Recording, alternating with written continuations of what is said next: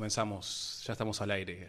Bueno, un No- saludo, para, no- saludo para todos que nos están escuchando, que cada vez son más y más y más. Bueno, buenas noches a todos. Hoy, como podrán observar, nos falta un elemento. Sí. Se, se nos perdió el quinto elemento, Sí. que es Fabián, que va a llegar dentro de un ratito porque se le complicó.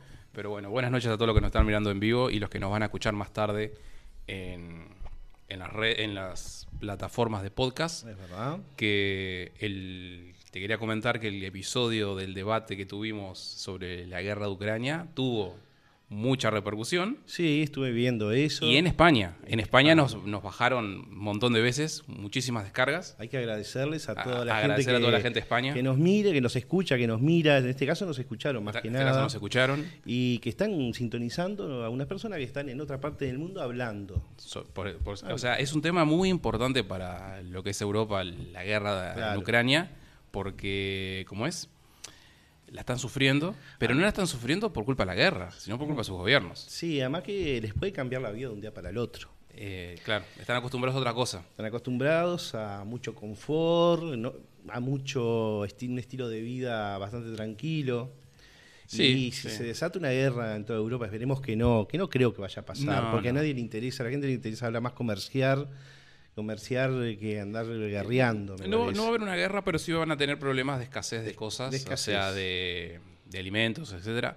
Pero no por un tema por culpa de la guerra, sino por culpa de sus gobiernos, que lo están haciendo a propósito con Es su verdad. Agenda 2030. Pero bueno, espera.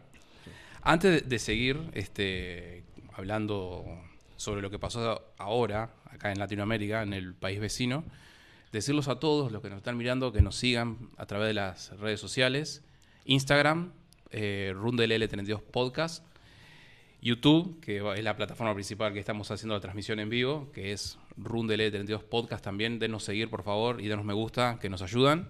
Y para los que nos quieran ver por Twitch, también estamos en Twitch. Nos, eh, nos ayuda mucho también los comentarios que pongan, También. si les gusta el programa, que habría que cambiar de programa. Sí, Eh, que el eh, programa Paolo, que le, le cambié el nombre, le puse Pablo.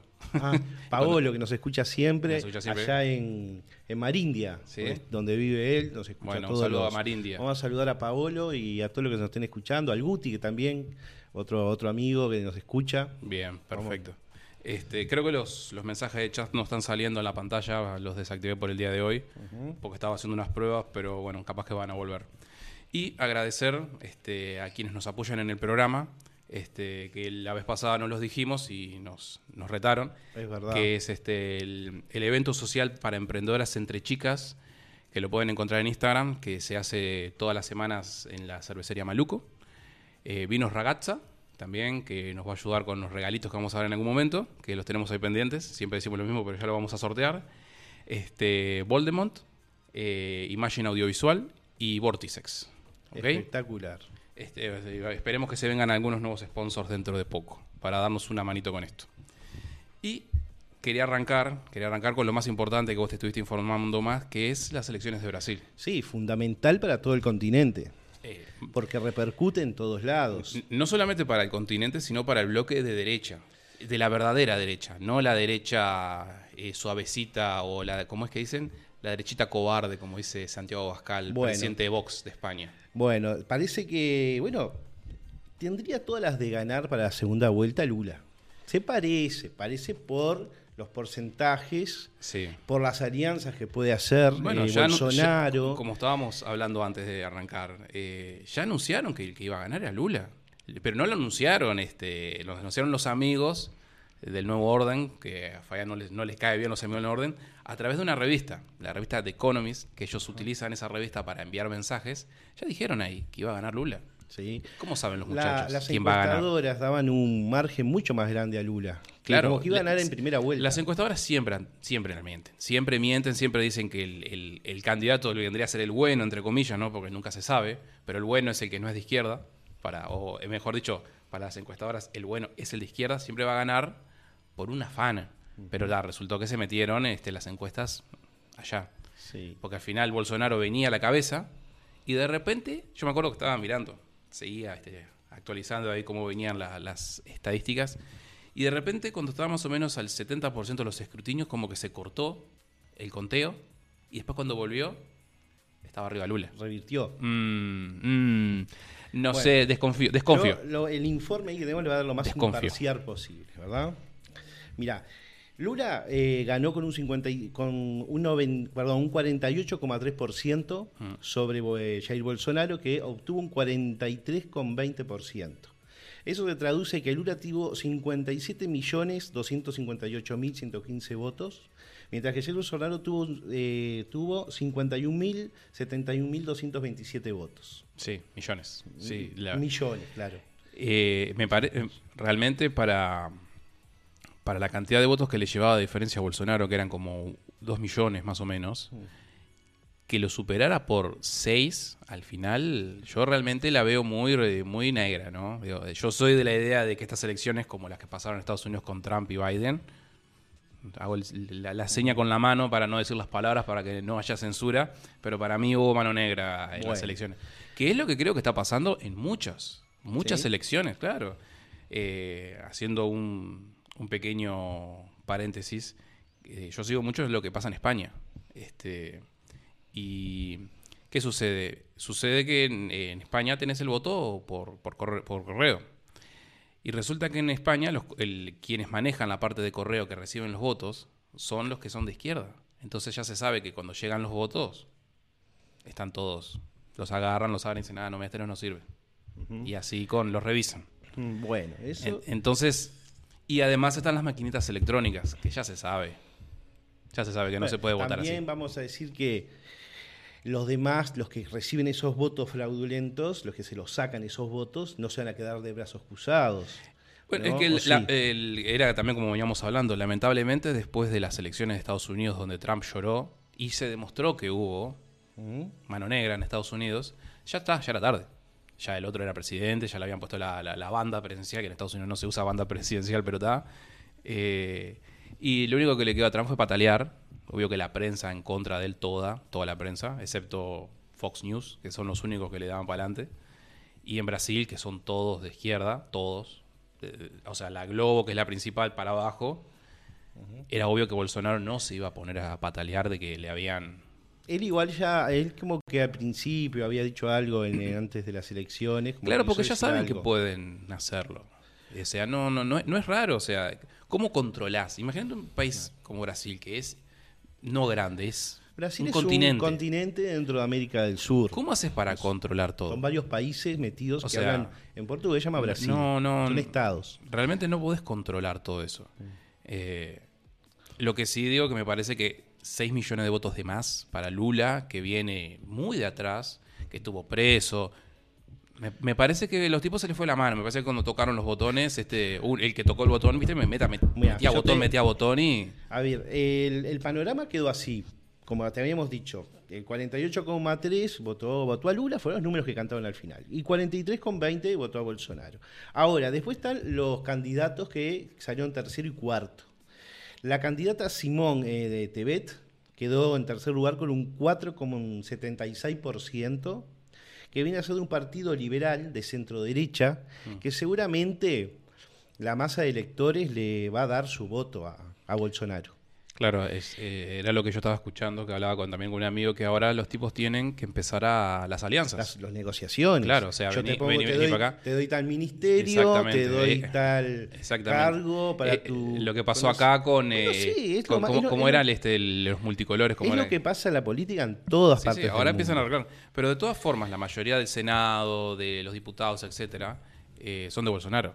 O sea, ellos Eh, tienen la mayoría. O sea, más allá de que vaya a salir Lula presidente, que va a salir presidente, no va a ganar Bolsonaro. Ya, ya está. muy di- difícil, muy Está difícil. digitado. Está, ya está- esto está digitado. Esto no es. La gente ya no vota. Votan otros. Bueno, Este, y te digo, en, Mm. en cuarto lugar quedó Ciro Gómez, con un 3,4%. Sí, es, no, no, eh, esos candidatos son. Es de izquierda, Ciro Gómez. Sus votantes van a votar, lo más seguro, a Lula. Exactamente. Está eh, en masa, van a votarlo y se, y se le va a sumar a lo que tiene. Sí. Ahora, un 20% de abstenciones. Ahí donde está la, la leve esperanza de Bolsonaro. Y puede ser, sí. En que en esa 20% Puede ser que haya de, un- de- de abstenciones, que muchas veces son gente mayor, y gente mayor generalmente son más conservadores que gente joven, Mm. lo vayan a votar a él. Sí. Está ahí lo, la, y que pueda hacer la, mayor alianza entre los demás, entre, perdón, entre Simón Tevez y los otros partidos que sacaron un 1%, un 0,20%, y vaya sumando uno, uno, vaya sumando los votos que le lo lleven a ganar una segunda vuelta. Exactamente. Pero a las de ganarla tiene Lula. Y se dicen estos números. Para que gane Lula, necesita de los votos, un 19, de voto de los demás partidos, un 19%.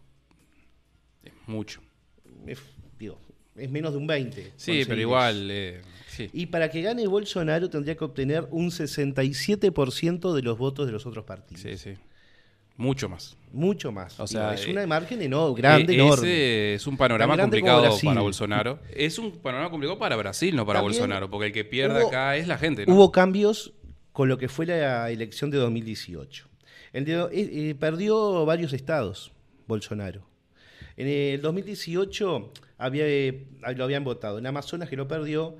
Tocatil, que es un estado de pocos habitantes, que lo perdió. Eh, Minas Gerais, que lo perdió, es un estado grande. Sí. Entonces ahí se le restó bastantes votos. Sí. Y porque, qué raro, mira, en Amazonas, ¿qué pasó en Amazonas y en estos, en estos estados como Amazonas? El tema de la tala de árboles, de la selva, incluyó mucho. El tema de los incendios, que pasaron.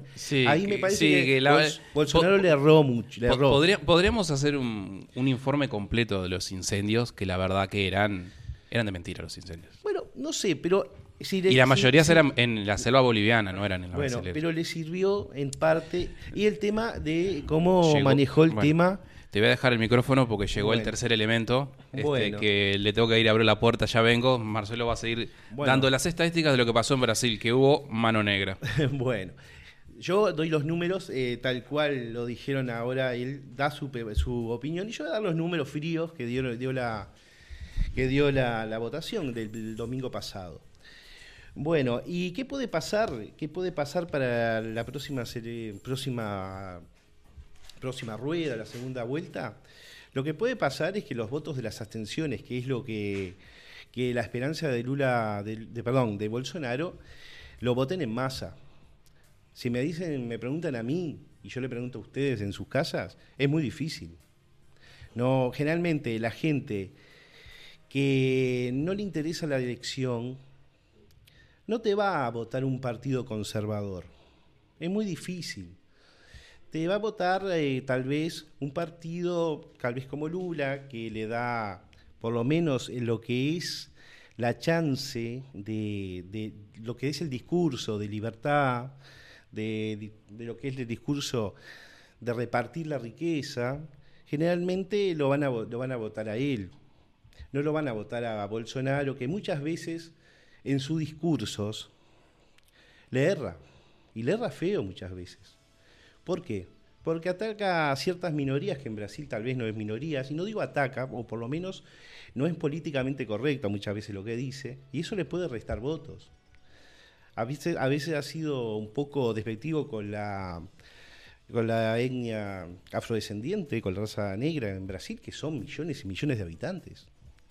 Entonces, eso lo que le, lo que le produce es que le resta votos muchas veces también ha sido un poco despectivo con las minorías LGTB, que podrán tener en este momento una actitud equivocada a lo que es eh, sus reclamos de libertad, porque me parece que ya las tienen todas en casi todos los países, pero me parece también al tener esa postura, eso le resta votos.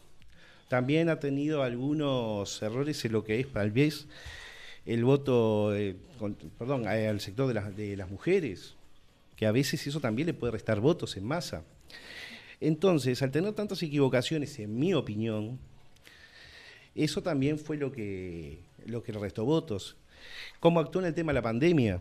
No dándole importancia al virus del, del COVID. Siempre estoy hablando en plano personal, estoy seguro que va, va a discrepar Darío conmigo. He regresado, he regresado. Obvio que voy a discrepar. Todo lo que es este, todo lo que es este el 19, estoy totalmente discrepo en todo. Entonces, en ese caso del tema de la pandemia, para mí la manejo mal, porque hubo, bastante, hubo millones de personas que fallecieron o se enfermaron en Brasil por el tema de la pandemia. Entonces hay que ver todos esos, todos esos datos, si los sumamos, ¿por qué, se, perdió tantos estados ¿Y por qué sean estos números de tantos millones de votos perdidos? Seguramente, obviamente, muchos van a estar discrepando conmigo y creo que Darío en este momento va, va a discrepar principalmente por el tema del COVID, más que nada, me parece. Y bueno, ¿cómo anda? Acá tarde, ¿Cómo anda, señor? Temas con un cliente. Ahí va. Estábamos hablando de las elecciones en Brasil. Es- Esto es este en vivo porque como pueden ver recién llegó el nuestro Esto elemento pasa por- más esto impo- pasa por no tener dos cámaras, ¿viste? Porque el elemento más importante. No, bueno, pero el, estudio eh, en cámaras, este, en el futuro el estudio se va a agrandar. Sí. En el futuro se va a agrandar el estudio. Hay que invertir, Darío, hay que invertir. Ya, ya voy a conseguir un lugar fijo para Sí, para, para todo esto.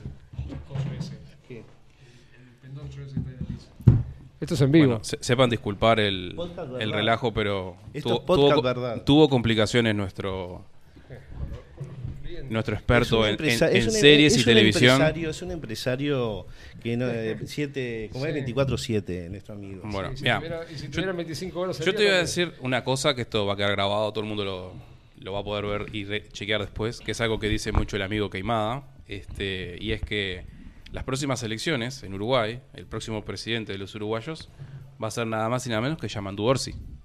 Tiene muchas posibilidades. Tiene no, va a ser el próximo presidente, ya está definido. La que Por nos eso- espera. bueno, eh, si ustedes no me creen a mí, bueno, le, le van a creer a lo que va a suceder en el futuro porque va a ser el único candidato que va a ganar, porque eh, los partidos tradicionales no tienen nada, No. nada. Este, ca- capaz que decían que podía llegar a, a volver Bordaberry. No. No creo que se vaya a manchar este, en intentar salvar algo que es insalvable. Pero, pero salimos de Guatemala y nos metemos en Guatepeor. ah, sí. Pero bueno, este, para los para los que sigan creyendo que las elecciones en los países son cosas de pueblo, no, lo lamento muchachos, pero no. Vos decís que se acabó la libertad. Y la libertad casi, o sea, siempre estuvo mm, este, bastante limitada. No, nunca hemos sido 100% libres. Siempre hemos tenido eh, ciertas este, limitaciones. Ahora, cada vez son menos, menos este, las libertades. Cada vez son menos. Y cada vez van a ser menos. Siempre van a ser menos. Este, lo que fue la pandemia lo demostró. Lo demostró tan simple y la gente lo aceptó. A ver, para vos, parte de esta derrota de Bolsonaro en la primera vuelta, ¿no tiene nada que ver la pandemia? Eh, bueno, una de las cosas que se habló mucho, sobre todo lo que dicen los medios con rela- en relación a Bolsonaro y la pandemia, es que el hombre él, eh, no confiaba que tenía que hacer lo que le mandaban de arriba. Pero igual el loco compró las, las, las cacunas. Compró para Brasil. Y, en muchos estados, este, el- creo que los gobernadores también compraron. O sea, no, no fue que el tipo dijo, no existe nada ni nada que nada. No, se aplicaron un montón de cosas, como en todos los países del mundo. Se aplicaron restricciones, este, no se permitía entrar al país, no se permitía salir, tenías que hacer los PCR, etcétera. Fue lo mismo. Lo único que lo que hizo el tipo fue no abonó al 100%. No fue que dijo, ah, sí, miren, me pongo en el brazo, miren que soy solidario con el mundo. No, el tipo dijo que no era necesario. Es más, ya están saliendo los informes de que la famosa ivermentina, que él, ah, bueno, te lo voy a cortar después, eh, servía. Y ya hay informes que dicen que sirve, que siempre sirvió, que eh, esto nunca fue necesario. Pero no lo digo yo, lo dicen los informes que han salido después, que han salido ahora, que están a, la, a, la, mano de todos nosotros. Tal vez yo me deje llevar por los medios hegemónicos, pero para mí la, la vacuna acá en Uruguay, desde que se empezaron a dar las, perdón, no se puede decir eso, desde que se empezaron a dar eh, los medicamentos apropiados, empezó a bajar las muertes. Bueno, bueno, mira, estaría bueno que podemos hacer un programa solo podcast sin salir en YouTube para no recibir Lo estamos este, yendo por las, las la, ramas la censura correspondiente. Sí, no estamos yendo por la rama, pero igual. Este, Empezamos con Bolsonaro y terminamos con las vacunas. No este, se puede decir esa No se palabra. puede decir esa palabra. Fen. Este, Acabas de decir como tres sí. o cuatro veces. El, ¿Cómo es? Vamos a hacer un informe que te voy a- Y es más, tengo una persona que me, me dieron para traer y entrevistar, que está en todo este eh, rollo. Y está la demostración de cómo en el momento que se empezaron a aplicar, su- subieron este, los decesos. Bueno, lo- pero lo vamos a hablar en otro momento. Eso, porque está, eso tiene para, uf, para hablar bastante. Sigamos con el tema Bolsonaro. Este, yo te voy a decir lo que pienso que va a suceder. No va a ganar No, muy difícil. no muy va a ganar. Eh, igual, este, en Brasil, la mayor parte del Senado y los diputados son de él. O sea que a Lula se la van a hacer imposible. Pero eh, los jueces están a favor de, de ¿cómo es? De Lula, este, todo el establishment de medios están a favor de él. Y bueno, y los brasileños van a volver a sufrir lo que sufrían antes. Este, lo del Amazonas, todo verso, todo verso, porque es más, ¿sabes cómo inició el tema de, los incendios en el Amazonas? ¿Sabes cómo se arrancó? ¿Cuál fue el puntapié inicial? Fue un tweet, un tweet de un pibe de Estados Unidos, viste que nadie, que empezó a decir que habían incendios en el Amazonas, este, y ahí fue como arrancó la historia. Bueno, pero más allá de eso, que fuera todo falso, que no fuera verdad, me parece que lo que él no hizo es ponerse con cintura frente a las cámaras y decir, voy a solucionar sí. el problema. no, no, es que en realidad esto". sí, es que mucha Y- desinformación a nosotros no nos llega. Claro. No nos llega a nosotros todo. dijo que era una gripecita. No, eso ahí va lo de lo Es- del COVID. Sí. El, en, el, en el tema del Amazonas, el tipo sí se puso de frente y demostró que todo lo que se estaba hablando es mentira, pero el- el- la tala de lo que es el, el- el- el Amazonas en sí em, se taló más en épocas de Lula y de Dilma que en las épocas de él. Es más, entras a, los, a las partes de estadísticas de los ministerios de Brasil y están todos ahí los, números. Ni siquiera tenés que quererme a mí. Todo está comprobado. Es más, hay informes de la NASA que han salido en, las páginas de la NASA y en otros lados, que hay más verde en el mundo hoy en día que antes. Bueno, eso, eso es posible, sí, por las por las medidas que se han tomado. Se han tomado muchas medidas para, para Y, la eh, bueno, en realidad dicen que no, que es por un tema de que hoy en día cada vez la gente utiliza menos madera que antes. También, claro. Este, además hay otra cosa, un dato muy importante que nadie, nadie lo sabe. Viste que, viste que nosotros en la escuela nos decían que el Amazonas es el pulmón del mundo, el pulmón. Es uno de los grandes pulmones. Bueno, es mentira también. Así, porque la mayoría del oxígeno se genera en los océanos.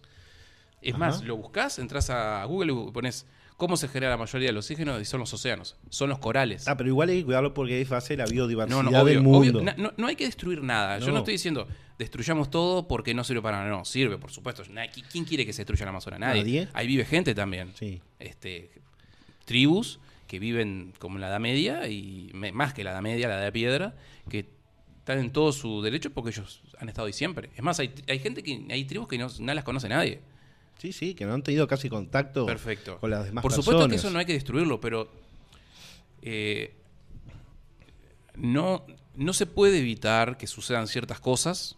Muchas cosas suceden porque mm, no se puede controlar el Amazonas. O sea, mismo Lula lo dijo, el- eh, lo dijo Bolsonaro. Es inmenso. No puedes poner un policía en cada esquina para que estén controlando y evitar que talen, porque es muy grande. Uno no tiene una perspectiva de lo grande que es. Y, y no podemos echarle la culpa al loco. O sea, no podemos prender la tele y ver que la tele dicen, ah, el Amazonas se está prendiendo fuego por culpa de Bolsonaro y decir, ah, sí, es culpa de él. Es más, muchas de las gráficas que salían en internet que mostraban los incendios desde el espacio, Sí. que eran una truchada, habían algunos focos que estaban en Uruguay. Sí, En Uruguay no tenemos selva. Desfas- estaban o sea, era como, de- claro, como cuando vino el cantante de Manaca que tocó Maná, que dijo, salven la selva uruguaya.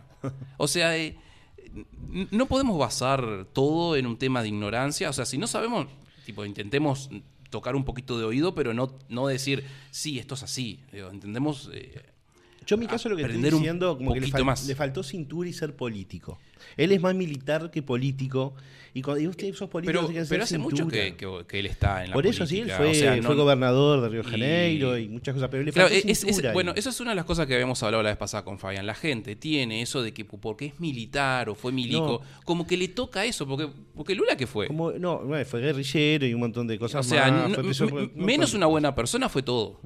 Sí, sí, Entonces, yo no es una persona y, nadie- que y, y- el loco, como, me como dé decían las, como decían las elecciones, le decía a Bolsonaro, expresidiario, porque es cierto, el tipo estuvo Sí, preso. claro. Entonces tenés a uno que defiende la ley y tenés a otro que defiende la delincuencia. Sí, pero a lo que yo voy es que le faltó cintura a la hora de salir del problema y superar ese problema. Es lo que me parece Mira. Brasil estaba teniendo deflación, los precios estaban bajando, Ujú. ¿Sí? Estaba creciendo, la economía creciendo realmente, no creciendo a, a- a la mentira del crecimiento uruguayo, el crecimiento de los 15 años que, inven- que inventó el Frente Amplio. Los precios de los combustibles estaban bajando. O sea, les- a Brasil no le fue mal en ningún momento con Bolsonaro, nunca. No, no, no, la economía estuvo bien. Este, y durante la pandemia se, se mantuvo bien. O sea que no hizo las cosas mal. Pero ya sabemos que los presidentes no los pone la gente. A mí me Por lo menos que, eso es lo que yo creo. viendo, yendo a nuestro país, que el- nosotros la manejamos mejor todavía acá, la, la pandemia. ¿Por qué? Porque se resguardó la gente, pero también se siguió trabajando. Sí, eh, Eso es lo que se, se siguió trabajando, no se encerró todo el mundo sin poder ir a trabajar, sin poder. Eso, lo- y obtener bueno, su es- es- dinero. eso, eso es una de las pocas perlitas que tiene la calle. Tiene algunas otras, pero de las pocas que tiene fue que dijo que no iba a encerrar a nadie en la casa. Porque claro, o sea, Uruguay es un país muy pequeño. Si vos encerrás a todo el mundo, en dos meses estamos todos en la calle. Incluso los políticos Sí, también en la calle. sí. Salís ¿De a la calle y los encontrás Sí, ¿de pidiendo... dónde, de dónde obtienen el dinero para Exactamente. sus buenos Es- sueldos? Esto no es Argentina, que son 40 millones de personas que tenés de dónde raspar, que la podés destruir 100 veces, igual se va a levantar. Acá es, nos pasa algo grave y, no- y esto no se levanta nunca más. Nunca más. Exactamente. Este, yo, bueno, para, no sé, por lo menos lo último que yo voy a decir es que no va a ganar Bolsonaro, va a ganar Lula, ya está digitado. Este, Yo la- lo- yo lamento por Bolsonaro y lo lamento más por los brasileños. Yo viendo los números fríos, te diría que favorito para la segunda vuelta es Lula. Es Lula, va a ganar Lula. Es Lula por Este, los Ahora, lo único que le puede pasar, como habíamos dicho hace un rato, a Bolsonaro para que gane sería que esas 20% de abstenciones, una gran mayoría lo vote a él, y que todos lo que no lo, lo que votaron a los tercer y cuarto políticos, a Simón Tebet y a Ciro Gómez, lo voten en más a él. Sí. Eso es lo que podría tener 65%, 67% que le falta para ganar la segunda Lo que no vuelta. sé cuándo es la segunda vuelta. Eh, en, un, en un mes. En un mes. Sí, sí. Claro, porque en Brasil asumen el primero de enero, ¿no? Sí, sí, claro. Eh, claro. Este, bueno, yo le deseo suerte a nuestro amigo Bolsonaro, que lo queremos mucho, de acá. De Rundel 32 le deseamos lo mejor. No queremos más presidentes de izquierda, por favor. Que el país más grande de Latinoamérica siga siendo de derechas. Yo lo que yo mí. lo que digo que gane quien gane, el gobierno uruguayo tenga la buena cintura de negociar y poder eh, seguir Sí, con el comercio, siem- que es lo más siempre, hemos importante. siempre hemos negociado con todo que es el lo mundo. más No- importante para nosotros. Y bueno, y que no influyan en las elecciones que vienen, que lo votemos los uruguayos, sea sea quien gane, pero con con conciencia nuestra, ¿verdad? Que no nos traigan cosas de otro lado. Tenemos este, varios mensajes de, de Paolo y de Pablo, que Pablo nos pone que aguante Yamandú y Cose. Realmente Pablo, te vamos a ir a buscar. Paolo, Paolo. No, no, este es Pablo. ¿Este es Pablo. Pablo? Este es Pablo. Tenemos Pablo y Paolo, tenemos a los dos. Ahí va. Y Pablo nos dice que la pandemia se manejó muy mal. Bueno, este yo no quiero hablar del tema pandémico porque estoy en contra de todo, las, de todo lo que de todo el mundo, así que bueno. Quiero pasar a otro temita, quiero pasar a otro, a otro temita más este poco poco triste, ¿no? No sé si se dieron cuenta que hace poco hace poquitos días murió el, el- ¿cómo es? El rapero Julio, el que hizo la Sí, canción de Gangstar Paradise. Gaston Paradise, este, un clásico de del rap de los ¿qué, en qué año salió? Por los 2000 creo, ¿no? No, desde el 90 y 95, 96. 95, 96, vamos a buscarlo, vamos a Sí, buscarlo porque sí, Michelle Pfeiffer era una, una piba todavía cuando eso. este muy buena película que hace rato estoy Nunca tengo, la vi. en- en- la tengo en lista de espera para poder mirar. No sé si conozco la- la... trama de la película, pero nunca la vi. Es una universidad donde eh, corría todo tipo de excesos, droga, falopa, eh, eh, todo, todo lo que se puede Claro, imaginar. es la imagen típica del 95 es la canción. La imagen típica del- de la escuela pública americana donde todo es Claro, y vino, donde todo es feo, no, no hay nada lindo. esta y lo primero que hizo fue todo lo que le molestaba para afuera. Se quedó con lo mejor y de ahí empezó a levantarla. La típica historia de. Sí. Que la película, claro, es más famosa por la canción que por lo que es la película, ¿no? Este, Sí, y por Michelle Pfeiffer. que- Y Michelle época que era- estaba, que era un, era, un, era un disparate en aquel entonces y creo que también no le, no sumaba mucho. así, este, pero está, este, o sea, Michelle Pfeiffer acababa de trabajar, acababa, no, hacía tres años había trabajado de Gatúbela en Batman, en Batman Returns, y estaba en la cúspide de su carrera. Hoy en día nadie, nadie se acuerda de Michelle Pfeiffer, pero está. Sí, se, son- se dejó de lado la actuación, creo, este, no sé. Son, que- son de esos actores que tuvieron esos momentos donde eran lo máximo y ahora ya no se acuerda No, nadie de hay que existen. actores como Meg Ryan que también, o sea, fueron famosos en los 90 y después, por diferentes razones, dejaron de, de actuar. O eh, George Clooney hoy en día casi no actúa y no es porque haya decaído la popularidad. O sea, hay actores que, que por ahí se, se desencantan, se desinteresan del tema, digo, son seres O, humanos. o han hecho una diferencia económica que dicen, ya no tengo más ganas de, de trabajar y no Sí, trabajan también y Mm. Se dedican no a otra tienen cosa. tampoco la necesidad de estar este Mm. constantemente atrás de, de trabajar, trabajar, Bueno, trabajar. reciben continuamente regalías de las películas. Sí, lo, lo mismo que pasa con los, Siempre. con lo- los, los- los músicos. Este, Sí, en el caso de los músicos creo que es diferente, pero los actores siguen recibiendo plata de las películas. Sí, O sea, sí, creo sí. que creo que no sé si es simplemente por haber actuado. Sí, por haber participado en la película, Mm. eh, por eso. Tienen no, algo. por la imagen, por, o sea, Claro, los el uso de la derechos- imagen. Los derechos de imagen venden, o sea, cuando Ahí se va. hace un macaquito, un funko o lo que sea, eso, o sea, hay que pagarle al actor como que fuera una marca registrada, o sea, como que vos registrás un producto, yo invento esto y me tienen que pagar a mí por las regalías por usarlo, Eh, por usarlo no, pero digo, por si lo quieren Por, copiar. por ejemplo, el actor, de, estaba viendo la otra vez un informe en YouTube del pobre Mi Pobre Angelito, no, me- no me acuerdo el nombre bien. Macaulay Culkin. Macaulay, ahí va. El amigo Eh, Macaulay. No, Kevin Sí. McAllister es el, el- el otro. el- Ahí va. Sigue re- recibi- recibiendo regalías por las películas que ha hecho de niño. Y bueno, y está, se lo merece porque hizo Sí, una la- película. Guita, además que- guita que hizo que después supuestamente los padres se la gastaron toda, una cosa así había sido la historia. Sí, la- cierto, sí, sí, lo manejaban como artista. Y bueno, en vez de decir vamos a guardárselo a nene para que cuando crezca o vamos a invertirlo en su educación o en lo que quieran, Sí. no lo hicieron. Lo- si- además después se divorciaron, se dividieron ese dinero y un poquito, y bueno. Y, ta, y fue un trauma para el muchacho que ahora, tuvo- hasta ahora recién está empezando a salir adelante de vuelta por lo que dicen, empezando de vuelta a hacer algunas... Sí, ha, él ha algunas estado apareciendo en algunas cosas en la vuelta, sobre Sí. todo eh, apariciones en canales de YouTube. El otro día vi un canal, de- lo vi en uno que era de que hacía reviews de juegos, entonces hizo todo un análisis de todos los juegos de mi pobre angelito que habían salido Ah, sí. y aparecía el Macaulay Culkin, estaba haciéndolo con él. Pero sí, eh, hubo una serie también de televisión, ¿se acuerdan? Que hace poco, a mí me llamaba la atención porque la serie de televisión, el- él no se llamaba Macaulay, eh, bueno, Macaulay Culkin es el nombre del actor. Él era eh, Kevin McAllister, era el nombre del, De- del personaje. personaje. En la serie se llamaba eh, Nick McCleary. Y yo decía, ¿pero por qué se llama Nick McCleary si el nombre del personaje es este Kevin McAllister? Bueno, hace poco me vengo a enterar que en realidad la serie esa la hicieron pasar en muchas partes del mundo como que la serie era el dibujo animado de mi pobre angelito y en realidad no tenía nada que ver. La razón por la que le hicieron pasar fue porque al principio de cada capítulo el que presentaba los capítulos era él. Pero él lo presentaba a nombre de, de Macaulay Culkin, no de, de Kevin McAllister. Y en la serie se llamaba Nick McCleary. No tenía nada que ver. Te, te debes acordar que golpeaba un guante y le, le había caído una estrella al guante. Entonces, una Ah, vez por semana, me acuerdo, sí. Ahora una vez por semana le- le- el guante le concedía un deseo Sí, me acuerdo, que sí. duraba, creo que era un día. Bueno.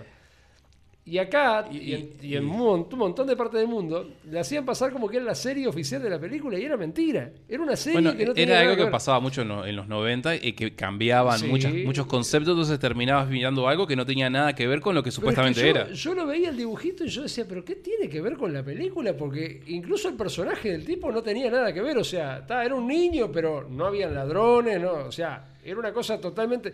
Era más orientada al estilo de los Simpsons. O sea, vendría a ser como una versión de Bart media. eh, no, tan, no tan cargada. Bueno. Y me vine a enterar hace poco que, era eso. La serie no era la serie de la película, era, era una truchada como. Como acá le decíamos Family Game al, al- a lo que en el idioma original era la Famicom, que no tenía nada que ver. Sí, tenía que ver, era una versión trucha, pero bueno, está. Esas cosas que acá nos las comimos en, en dos panes así y está. Está, pero estaba, estaba bueno tener esas diferencias que después con el tiempo se transforman como en, en, no sé, este, como en mitos, Claro, leyendas pero- este, que a- quedan ahí. a- además, otra cosa, la serie acá la daba el Canal 12 y los derechos de Home Alone acá en Uruguay los tenía el Canal 4. ¿Se acuerdan que las películas siempre las dio el Canal Te las 4? pasaban en, Navi- en Nochebuena en el 31. Generalmente Nochebuena, Claro, la y, número 2 te y pasaban. en realidad la, la película, la segunda, era una remake de la primera, porque básicamente era la misma trama. Era la misma película, Era- pero. y claro, era con como un- un remake, hacían lo mismo, pero le cambiaron el escenario. La primera en la casa, la segunda era en Nueva York. o sea, Bueno, y ahora salió, salió una tercera. No, hay como, No, hay no. como 8, 9. Eh, es un niño más gordito, por lo que vi. No la vi la película, no pude verla.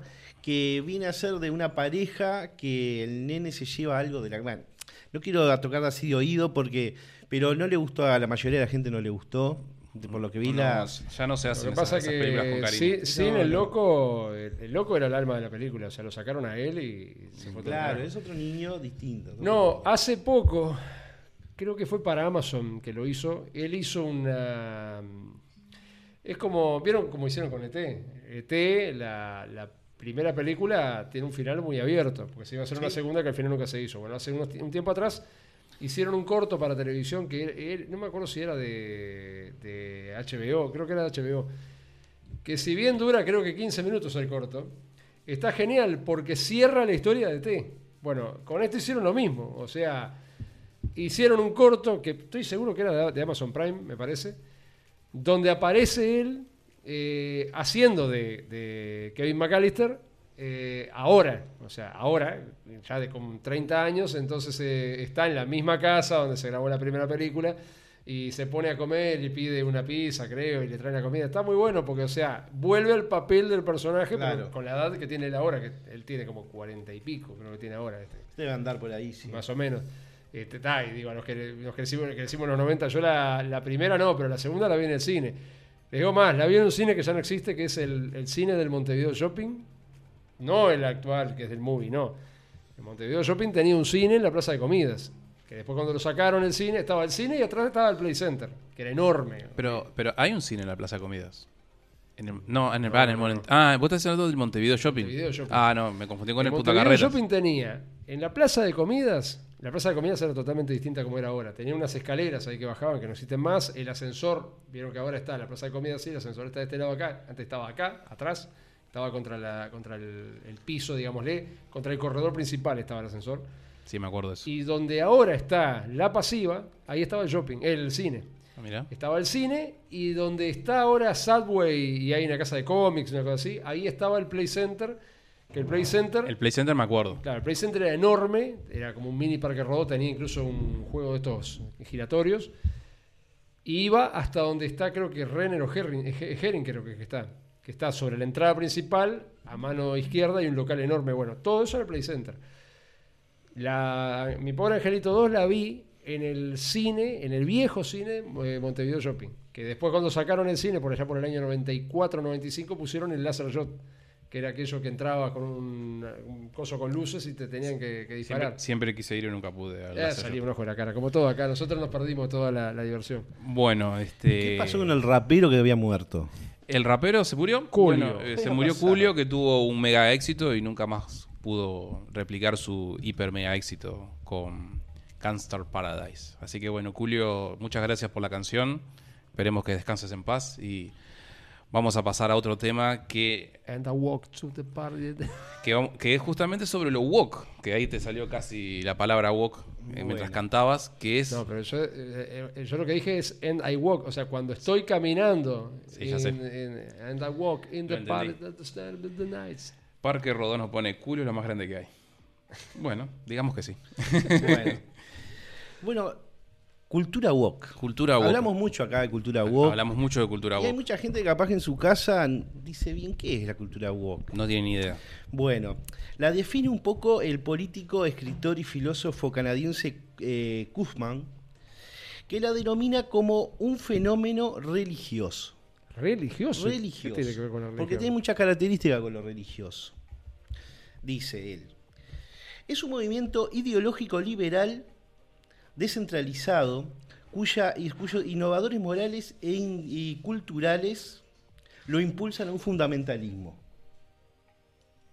Hay muchas veces que Creí que era más, más ligado a la inclusión forzada y cosas Bueno, por el estilo, pero bueno, está bien. Lo que te dice que si vos no haces esa inclusión forzada, ellos se enervan, están fundamentalizados y, echan su enojo. Yo creo que es un tema pasajero, o sea, no creo que esto se extienda durante 10 o 15 años porque digo, la realidad económica está demostrando otra cosa, o sea, ya vieron lo que está pasando con la película de La Sirenita, no se estrenó y eh, ha roto récord en YouTube y no precisamente por me gusta, sino por no me gusta, o sea, eh, van a seguir por, la misma, por el mismo camino porque ahora anunciaron qué película es que, que había, bueno, no me sale ahora de memoria.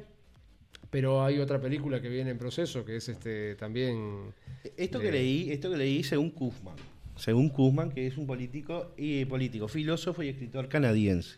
O sea, a ver, esto no empezó ahora. Hace tiempo que vienen con eso de, de cambiar de forma agresiva a cosas que eran comunes de nuestra sociedad, o sea, de lo que consumíamos.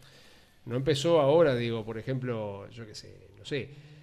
¿Se acuerdan que los Power Rangers había, era, era bastante, lo que era el, diagrama de ellos, eran, o sea, había una que era japonesa, había otro que era tipo bien americano, otro que tenía lentes, otro que era negro, otro que era, habían dos mujeres, una media, media asiática, o sea, en realidad yo creo que no, no empezó ahora. Lo que está pasando ahora es que se les fue de las manos, están con un- una locura donde, bueno, están intentando forzar todo, o sea...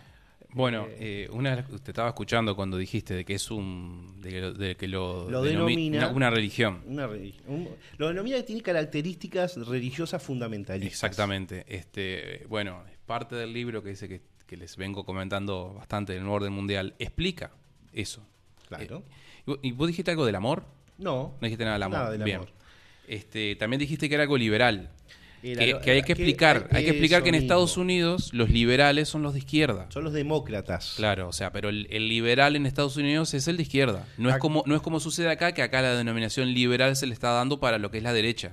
Eso es una algo que hay que entenderlo y difer- diferenciarlo Para bien. lo que es la derecha, la libre la libertad de los mercados, por ejemplo, Mm. te podía decir. Bueno, este, parte de, de lo que estás hablando de Wok y de lo que estás diciendo, yo leí ahora, en- que lo tengo un poco más fresco, en el libro este, que les, que les he comentado, ¿qué sucede con todos estos movimientos que se dan de las marchas de la diversidad?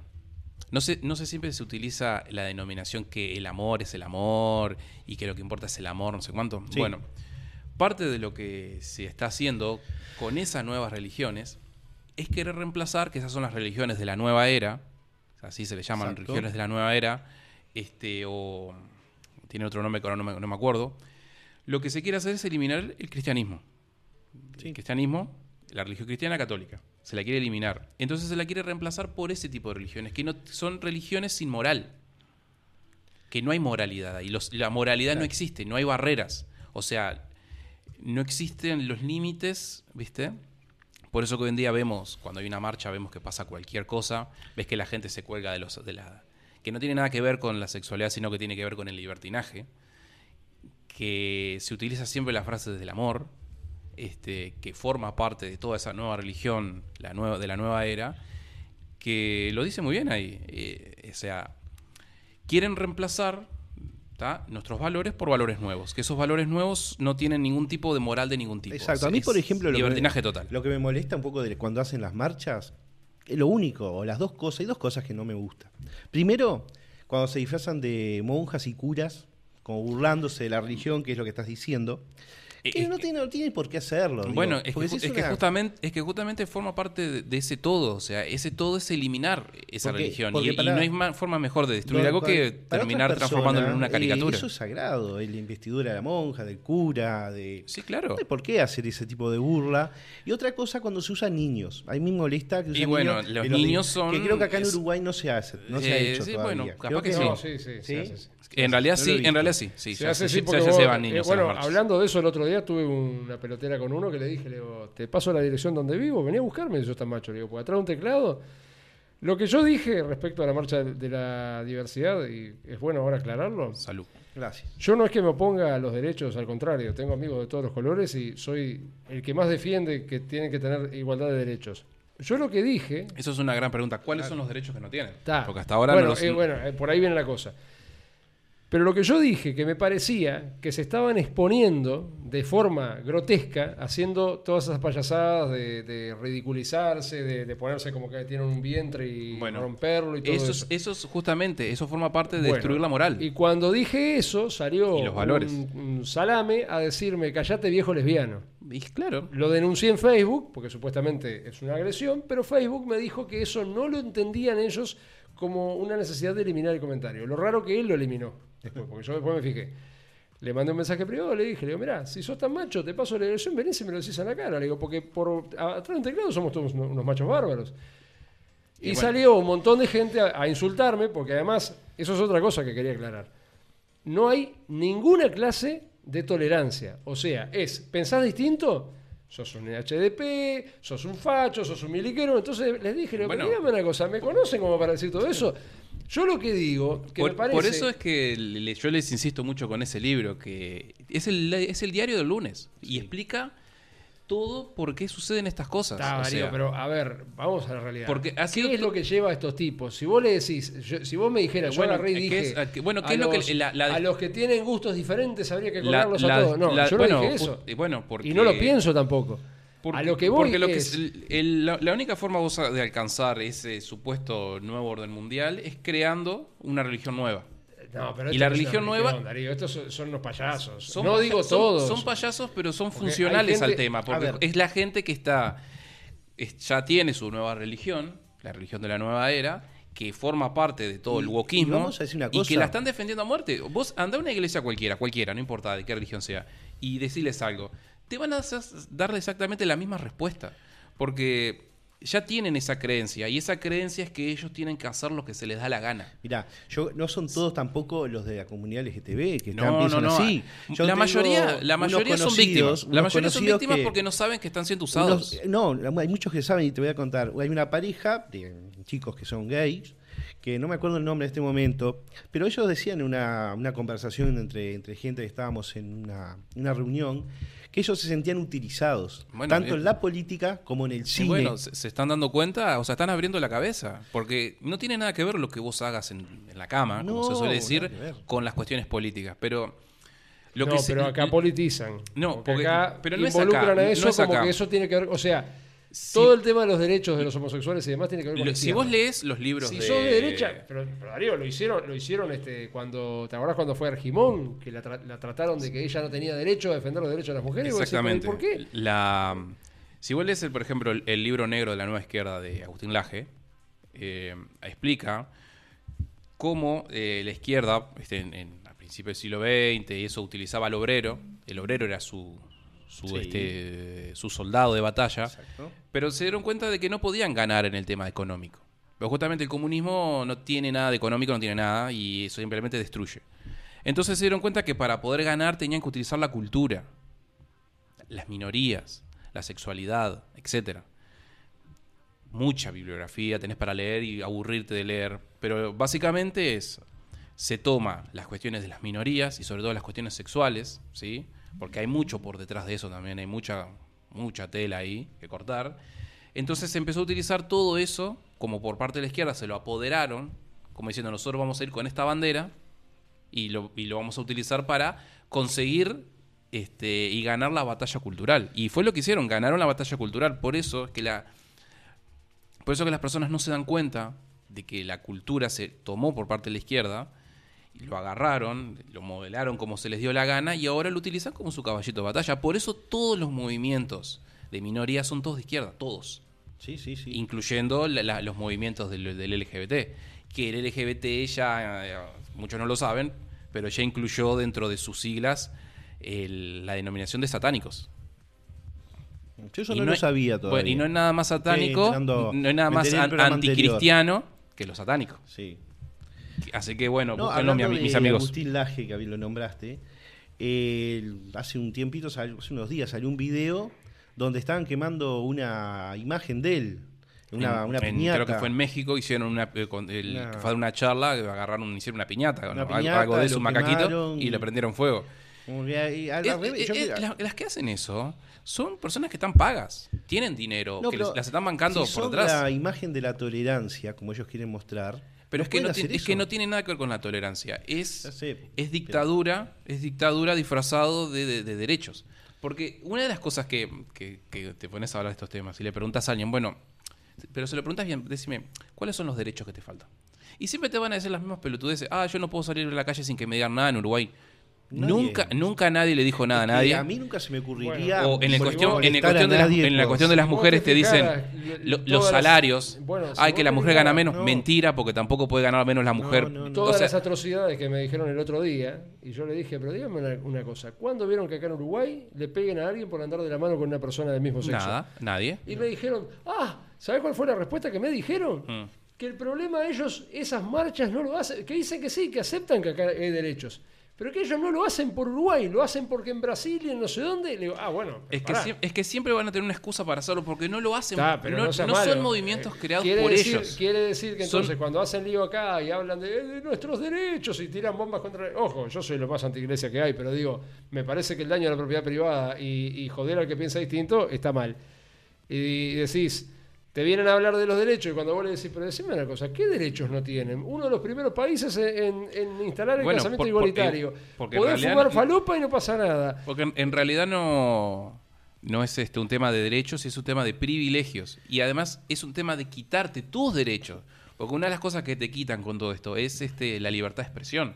Por eso vos cuando pones en Facebook, pones algo, y, y lo, y lo más recomendable es que dejemos de poner esos comentarios, más allá de que los ponemos, yo los sigo poniendo. Ah, pero Darío, es, porque eh. es porque acá en algún momento te van a venir a golpear la puerta, va a venir la policía, que ya está pasando en Australia, en Estados Unidos, en Argentina, en Brasil. Canadá, en no Canadá, en todos lados. misógino, Van- vas, a- menos, o sea, vas a entrar, vas a poner un comentario y van a venir, te van a tocar la puerta, van a venir con la impresión de la pantalla de lo que vos escribiste, pero vas a ir preso.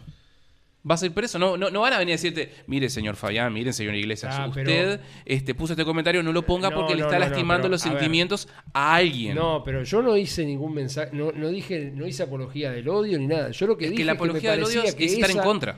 Bueno, me parece que esa no es la, no es la forma. Es Porque que no hay quedan forma como tampoco. ridículos haciendo todo ese quilombo y golpeando y rompiendo cosas y demás. Y vos decís, pero eso es lo que, lo que pretenden este, defender. O sea, ¿qué derecho tiene una persona que va, a- va contra la propiedad privada? Creo, no sé si ya lo he dicho, pero creo que mientras más derechos tengas, menos libertades Y, tenés. y- y ojo, que no es solamente ahí. Porque es lo mismo que pasa con Peñarol y Nacional cuando sale por 18 de julio rompiendo vidrieras. O sea, Claro, parece pero que son acá siempre una minoría. son una minoría, pero lo hacen. Claro, eso pero, no pero, pero, pero un tema. Y Vos, hace unos si- años, Si, sale una turba iracunda de hinchas de un equipo a Sí. romper algo, puede ir la policía y darle palo. Sí. Pero si sale una turba iracunda de personas Y- del, y de- pasó. de la- del, del LGBT, ¿Vos te acordás- la policía vos no te puede salir a darle palo. años cuando Eh, se hizo el G8 en Argentina? En Argentina, ni siquiera era acá. No tiene que ser del LGBT, le tiraron una piedra a la camioneta de un ministro y esa persona, por lo menos eh, algo comunitario, trabajo comunitario, algo, digo, para que vean que un Sí, ministro. ¿Vos te acordás, le vos te queda. acordás cuando Pero, se metieron a robar en la casa histórica? El otro día se eh, encontraron. Bueno, pero entras en las cuestiones de que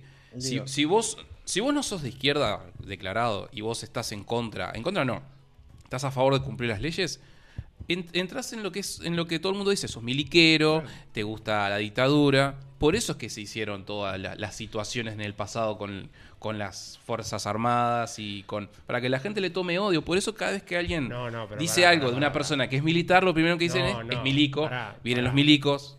Lo de la dictadura no empezó en el año 73. Eso venía de antes. O sea, Claro, las pero- revueltas sociales venían de antes. Era- en la- de la era- época era de como yo te decía, Venían desde ellos- lo- de 64. Por eso. Ellos, ellos eso, tenían ¿no? que generar un odio hacia los militares y de alguna forma manera lo iban a lograr y se logró. Pero no es un odio, Darío. Eso fue, eso todo el mundo lo sabe. Eso viene de- desde Estados Unidos. O sea, Claro. fue un mandato Y de Estados bueno, Unidos para evitar de, que el de la socialismo misma avanzara forma sobre que la cultura Latina. woke quiere instaurar un nuevo orden. En el pasado, cuando vino de Estados Unidos, lo que se quería hacer era que vos odiaras a las Fuerzas Armadas. Por eso siempre lo primero que se dice cuando alguien es militar, como por ejemplo el caso de Manini o en el caso de Bolsonaro, es, ah, porque es militar, Ah, es milico. Eso, eso es acá, Entonces. En, en no- Argentina no, no- no- en- nadie en- odia a en- la fuerza. Yo sé, sí, capaz que en Argentina pasa igual, en acá- España, en España pasa igual. Acá seguimos con un, con en un- Brasil, Acá hay un, un en estigma Chile. de que es militar, es malo. Justamente, y Pero ese estigma, mí, se, me- ese ¿sabés- estigma se ganó, me pasa a mí? Se ganó grupo- de esa forma. ¿Viste el grupo ese que yo tengo del Archivo de Transporte Uruguayo? Bueno, cada vez que publico algo que tiene que ver o con la Armada, o con la Fuerza Aérea, o con el Ejército, el lío que se arma. Pero, eh, eh, Tengo que lo- poner, lo estás- cada vez que publico me- algo... Me, estás dando la razón indirectamente. Porque si vos hubieses publicado eso en el YouTube del Sí. 1950, nadie te hubiese dicho nada. Pero lo publicás en el YouTube de 2022 y todo el mundo te responde lo mismo. ¿Y ¿Por qué es eso? ¿Por qué es eso? Porque Justamente. los partidos de izquierda, principalmente, están siempre bombardeando con ni, ni olvido ni perdón. Que, que- Exactamente, pero Bueno, es, eh, ellos tenían que tener una excusa para eso. Pero a ver, Y la excusa ver. se consiguió con las Yo dictaduras. creo, no, yo creo que las dictaduras no están bien, en en ningún sentido. Pero que yo te no estoy la diciendo- libertad no está bien. No estoy diciendo que estén bien o estén mal, estoy diciendo Ahora- que se instauraron para generar ese problema. Cuando generó la dictadura en 1973 acá en Uruguay, los tupamaros estaban todos presos ya. Sí. Está, pero no importa. Pero Eh, Más no. allá de que estuviesen O presos, sea tenía que, suceder la dictadura. Ah, claro, está Tenía que suceder. Sí, sí, pero se instaló. Como, instaló como estamos hablando ahora de que va a ganar Lula, porque tiene que suceder. Como va- dijimos que va a ganar Orsi, porque tiene que suceder, porque ya está digitado eso. Es lo que te digo, si, cuando, si vos lees esos libros, son el diario del lunes. Vas a empezar a encontrar absolutamente todos y cada una de las razones por las cuales suceden todo eso lo que dice ahí, la cultura woke, los movimientos LGBT. ¿Sabes cuándo arrancaron los movimientos LGBT acá? En Sudamérica, arrancaron en Argentina en el año 90, justo después de la caída del muro de Berlín. Antes de eso no hubo nunca una sola marcha, ni una. Fue caer el muro de Berlín y empezó a suceder. ¿Y por qué sucedió? Bueno, cuando- por el Foro de San Cuando Pablo. cayó el muro de Berlín y la Unión Soviética empezó un mundo nuevo. Arrancó en Sudamérica Arrancó el Foro de San Pablo. nueva del mundo, claro, también. ¿Quiénes integran el Foro de San Pablo? Este, Chávez, Sí. Lula, este, Dilma, eh, eh, ¿cómo es? No me sale el de Cuba. Eh, Fidel Castro. Chávez está muerto, Darío. Fidel Castro. No, pues estamos hablando No, del estamos año hablando del año 90. Ah, bueno. Fidel Castro, este, Evo Morales, eh, no me acuerdo quién de Colombia, todos esos nenes se habían reunido en Foro de San Pablo, lo puedes buscar, lo puedes encontrar. Están, se están los videos de los muchachos jovencitos, todo lindo, ¿viste? todos facheros. Para, por, por seguir con la hegemonía, de, o sea, para seguir metiendo el tema a la izquierda, porque ¿qué pasa? Al caerse la Unión Soviética, o sea, el muro de Berlín, la Unión Soviética, ya sabemos que se terminó, y los tipos tenían que seguir, porque ellos necesitan seguir en la joda, y necesitan seguir haciéndole los deberes a los muchachos esos.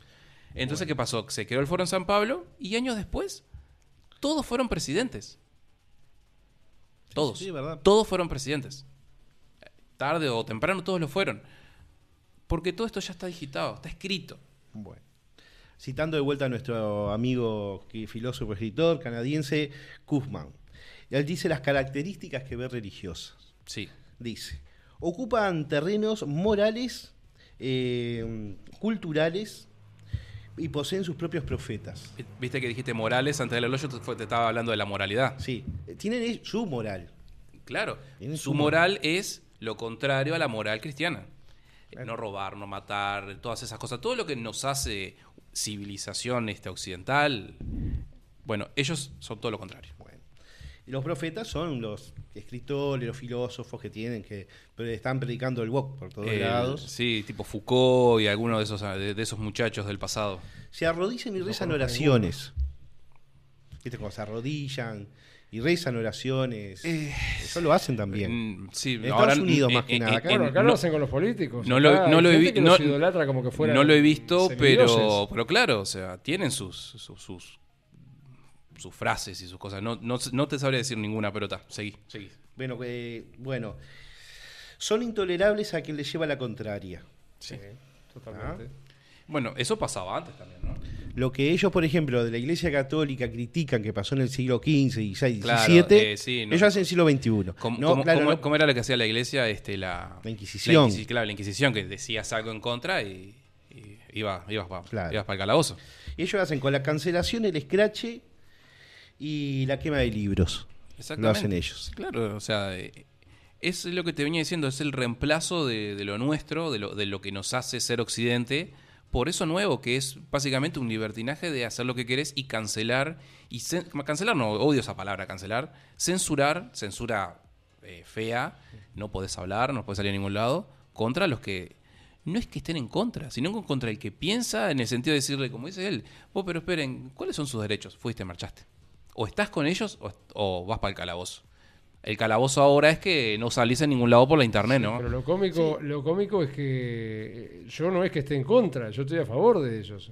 Lo que yo Bueno, dije- justamente al estar a favor de ellos estás, los estás apoyando. Es- estás trabajando. No, Darío, a ver, yo no los considero este, una raza distinta, yo los considero seres humanos Pero con ¿de, quién, de quién distintos, hablas? o sea, ¿De, quién, de a quién te referís? de la comunidad LGBT. Ah, por supuesto, nadie, todo el mundo está a favor. Claro, pero no, no te olvides que lo, lo que lo woke, dije- lo woke no, no Ah, solamente es que un tema de la comunidad claro, LGBT. hay- yo lo que es, les dije es- no fue. Es la es más que nada el comunismo, los hay- comunistas. O sea, no Bueno, le falté el respeto hay en que, ningún momento. Hay que diferenciar, ¿no? Lo que es la gente intolerante, que son una, una minoría, Bueno. y lo que es la gran comunidad que te ve que hacen su vida, trabajan, eh, son útiles a la sociedad. no, sé, no sé qué tanta minoría es cuando las marchas son bastante multitudinarias. No, porque va el amigo, va el- pero en- la- en- va otra pero persona, hay va- mucha gente que va a acompañar.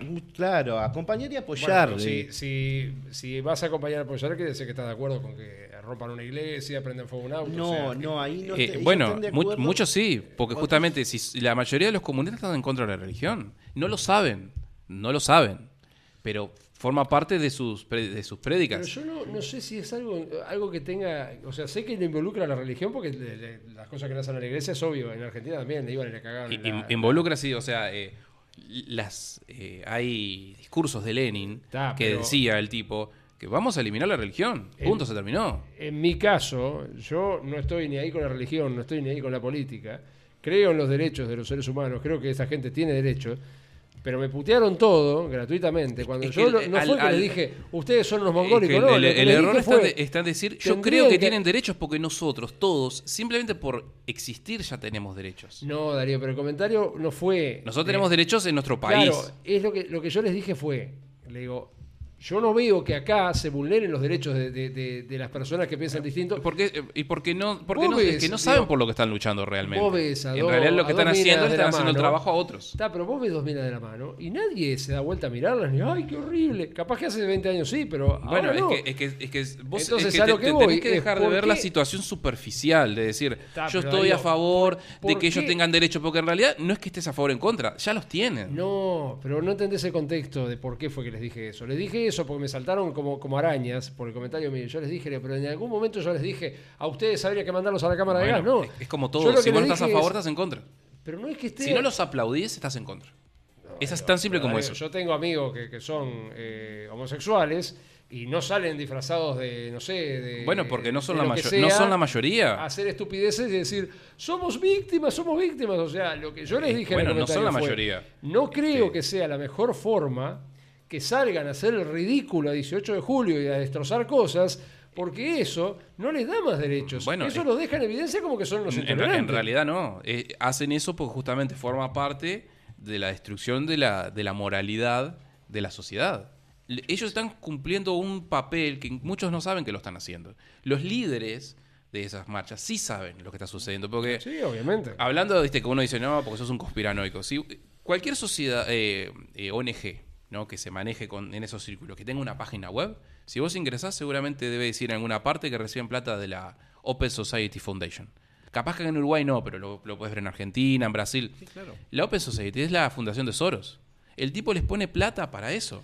Porque ellos tienen un. Soros, que es el. ¿Cómo es? De, Es un, es, fronteras. es- es un millonario de- este, sí, un- que pone plata para todas estas destrucciones. De, Hace de- esto, por ejemplo, Sin Fronteras, hace la, creo que es el que financió también la, la marcha de migrantes Sí, sí. a pie hasta Estados eh, Unidos. Son todos ellos, o sea, el, el amigo Soros, el amigo Bill, este, con su Bill, Bill también está involucrado. todos están involucrados. O sea, en- e- ellos tienen es un... un- una joda mundial entonces. Bueno, es que sí, es que es lo que te digo, está todo escrito.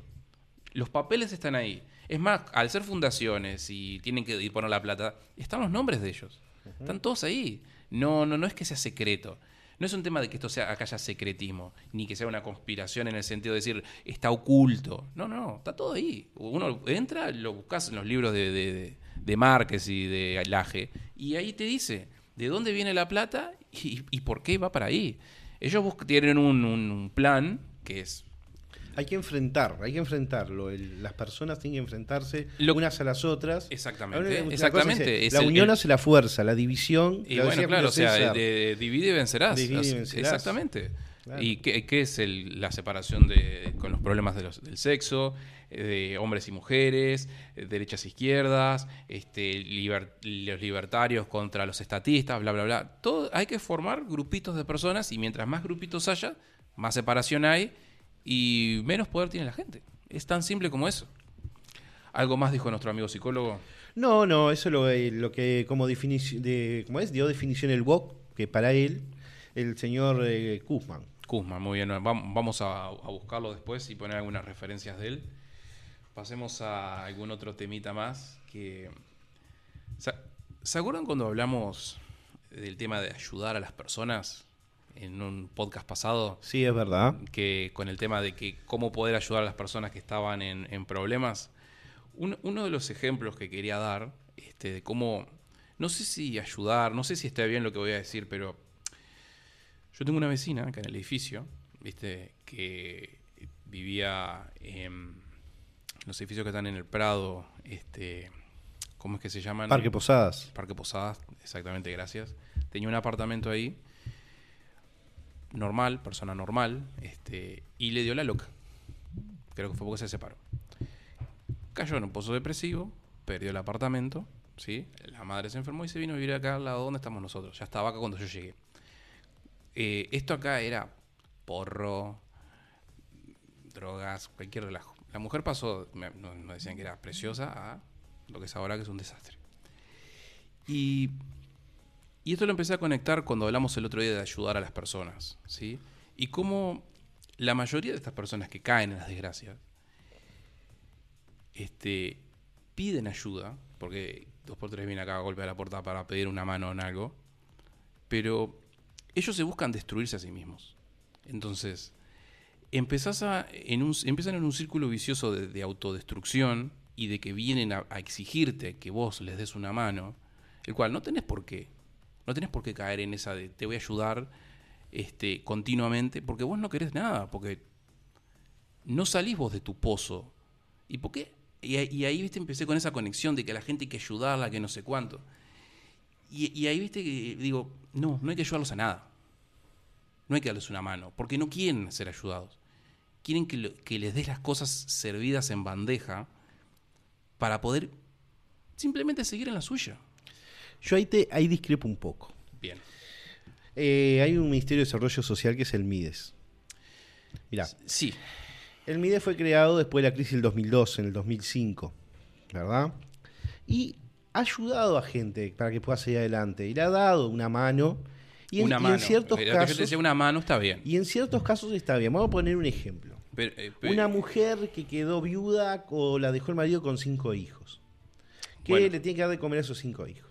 Está bien que el MIDES. si la mujer trabaja, sigue para adelante. Bueno, a veces no puede trabajar porque no, no consigue un laburo en unos Bueno, meses. Hay, eh, hay que ver, Hay mu- la mi- situación. eh, bueno, de esas situaciones te puedo contar varias porque tengo gente que trabaja en lugares. Bueno, pero te digo, esa, a esa persona, esa mujer con cinco hijos, no está mal que MIDES le dé una mano y hasta que le pueda conseguir un trabajo en lo que sepa hacer. No está mal. Y si le consigue un trabajo, mejor que le ayude. Bueno, el, el- el problema de eso... eh, Oye, eh, que le dé en un que- CAIF pueda llevar a los hijos chicos y que en otro lugar pueda llevar a los hijos un poquito más Bueno, grandes, la- que estén la- resguardados. Porque tampoco se, se va a trabajar 16 horas y cuando llega los grandes entraron en la droga, los chicos están descuidados. Ahí ya tenemos otro problema distinto. Entonces, bueno, que estén resguardados en lugares públicos, esos jóvenes, esos niños, en, los niños chiquitos en CAIF, los grandes, en lugares donde puedan estar un poquito más resguardados, sea un liceo, que sería lo mejor, estar y esa persona conseguir un trabajo que le pueda conseguir el Ministerio de Desarrollo Social, que en muchos casos lo hace. Ahora hay casos que no. Por Bueno. ejemplo, un tipo muchas de esas mujeres, Sí. que, como vos decís, en lugar de, de buscarse un hombre bien, la mayoría se busca presos o tipos que están en la calle. Entonces, ahí entramos en ese círculo de, estás ayudando a alguien que no quiere que lo ayudes. Quiere que lo ayudes porque es como que se hayan ganado esos famosos derechos de yo me gané el derecho a que me ayuden, Ah, pero yo no tengo bien. la obligación de salir adelante. digamos que eso que vos Y, decís y es- y lo que les pasa es que muchas están por situaciones de violencia. ¿Pero qué hacen? Van y se consiguen otra persona que les genera violencia.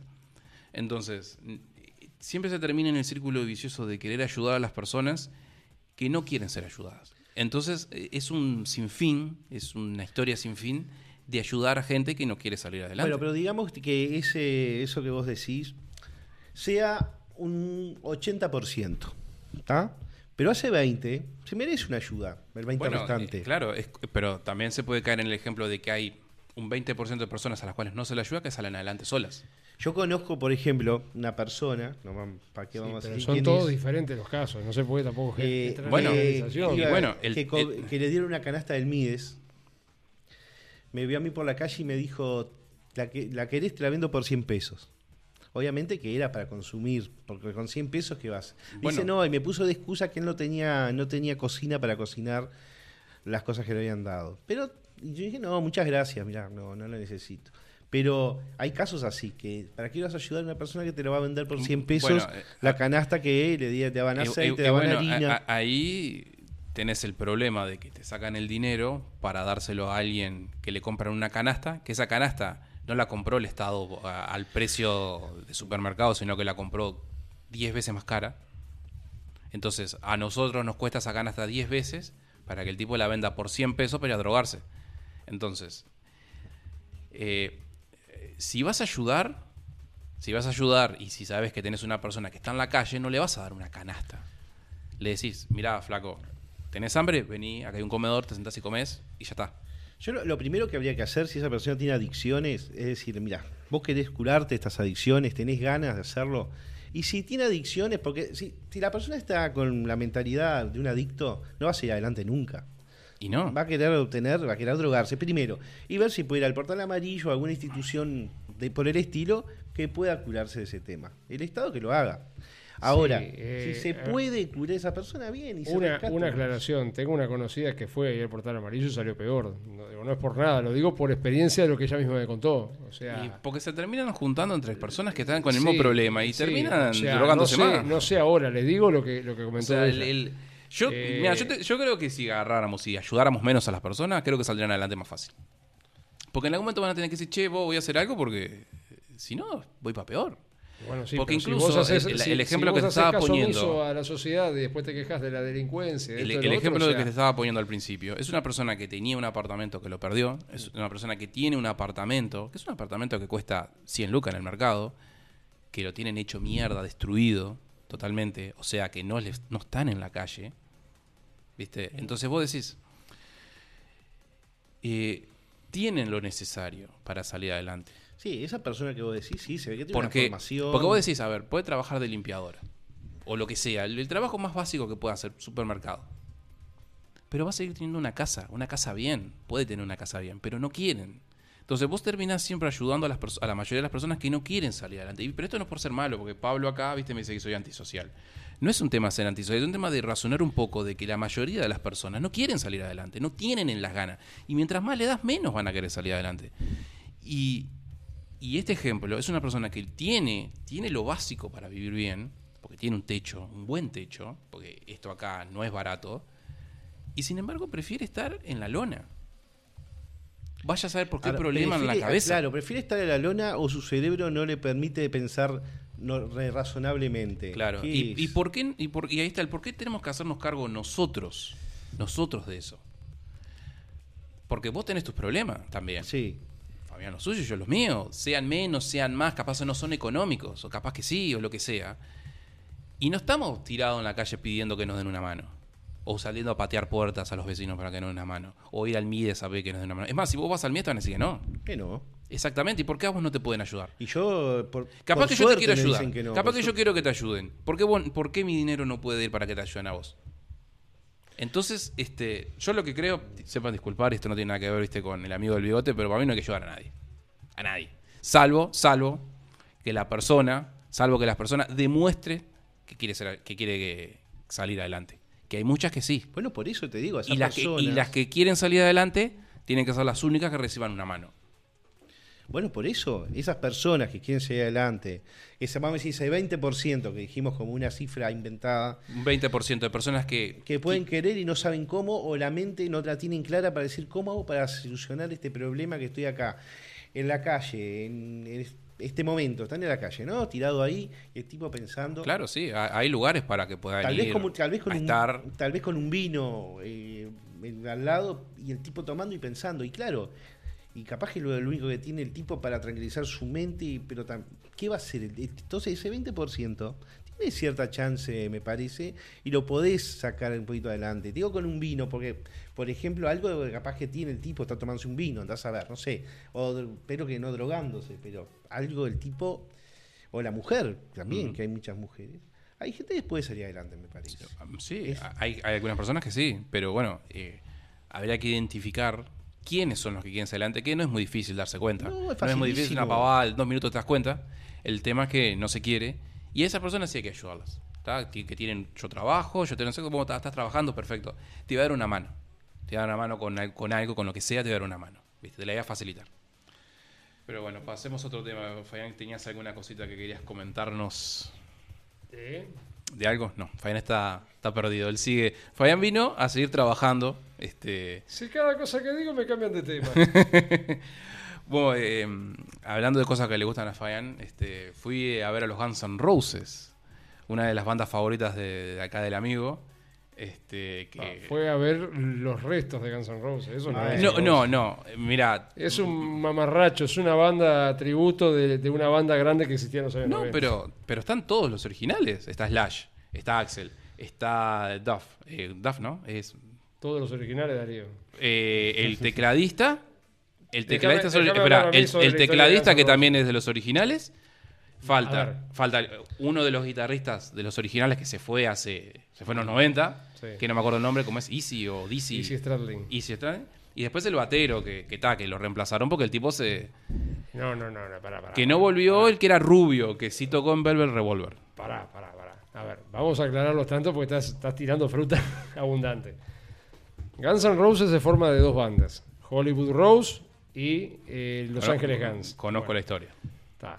Esas dos bandas, Hollywood Rose era Axel Rose y Izzy Stradlin, y eh, L.A. Guns era, este, estaba, ¿cómo se llama? Este, eh, ¿Slash? eh, no, Duff McKagan y, y Steven Adler. Slash entró después. Hubo otro guitarrista en Guns N' Roses que nadie se acuerda, no me acuerdo el nombre. Y después trajeron Slash, que al principio no les gustó porque decían que tenía un, un estilo demasiado blusero. Al final, bueno, por esa cosa de la vida se terminaron quedando con Slash. Y Slash es Guns N' Roses. O sea, que me digan lo que quieran, pero la banda es Slash. La base rítmica de la banda es Slash y eso nadie le puede negar. El asunto fue, sacan un demo porque no tenían, era gente, estamos hablando que era una banda muy Sí, bueno, como todas las bandas del- de las épocas de Sí, antes no, que no, no, demo. peor, peor todavía, porque era una banda de, eran literalmente unos forajidos los tipos, o sea, gente que, Eran que- bandoleros. Sí, sí, gente que, que lo han confesado, que llegaron a robar para comer, que vivían el día falopeados, borrachos tirados en un piso, en un apartamento, o sea, eran la... la- Bueno, pero ¿quiénes eran los cinco integrantes originales? Los que, los que se hicieron famosos. Bueno, para que te cuento cómo, cómo se llega a eso.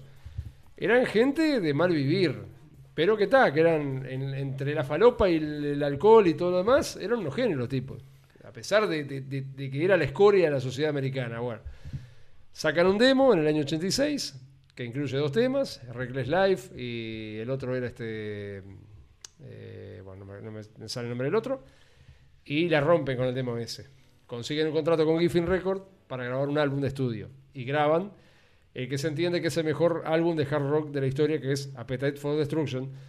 Que ya desde el vamos tiene quilombo, porque la tapa, era una bobada la tapa, una tapa que era un, un- era un robot que había violado a una mujer y atrás había un bicho saltando detrás de un muro. Y eso se entendió, justo, miren si fuera hoy en día, se entendió que era una tapa demasiado violenta. Bueno, entonces tuvieron que cambiar la tapa por la tapa que todos conocen, que era en realidad la contratapa del álbum, que es esa cruz que tiene Axel acá en el, en el brazo este, tatuada, en este brazo, en el brazo izquierdo. El álbum la rompe, o sea, tiene 12 temas, a cada cual mejor, no decae en ningún momento. Sacan un demo, un video demo que era Welcome to the Jungle. MTV se niega a pasarlo, lo pasaban en horario nocturno cuando nadie, ninguna vieja loca se pudiera escandalizar. Y, ¡ay, Dios mío! Lo cómico que el video no tiene nada de malo, o sea, no muestra nada. La gente les empezó a pedir el video, el video, el video, tuvieron que pasarlo a horario central. Y ahí la banda fue así. La formación original era Steven Adler en batería, eh, Duff McKagan en bajo, Axel Rose, que el nombre no es... eh, o sea, ninguno tiene sus nombres verdaderos. Axel Rose se llama William Bailey, Slash se llama Saul Hudson, eh, Duff eh, se llama Brian McKagan y Easy, no me acuerdo cómo se llamaba, bueno, tal, no importa. Son nombres artísticos. Cinco eran. Eran cinco. Bien. Eh, más el productor, que no me acuerdo el nombre, que, que era, que era- que era un crack loco. Entonces, bueno, el- la banda tuvo un ascenso muy rápido, pero no perdieron sus malas costumbres. Y el baterista, Steven Adler, entró en el tema, o sea, se pasó más de la roja que el resto. Se, se En el pasó año de- de, de falopa. Claro, en el año 88 sacan un álbum que termina siendo muy cuestionado. El álbum tiene ocho temas, cuenta con los dos temas de estudio de- del demo del 86, dos temas en vivo, y cuenta con cuatro temas de estudio nuevos. Entre ellos, la conocidísima. Este, Perdón, perdón que te interrumpa. Sí. El baterista que se pasó de la rosca, ¿qué pasó? Bueno, Por ejemplo, yo no eh, sé. de- Tengo que, tengo que Ah, explicar bien, bien. cómo se llega a eso.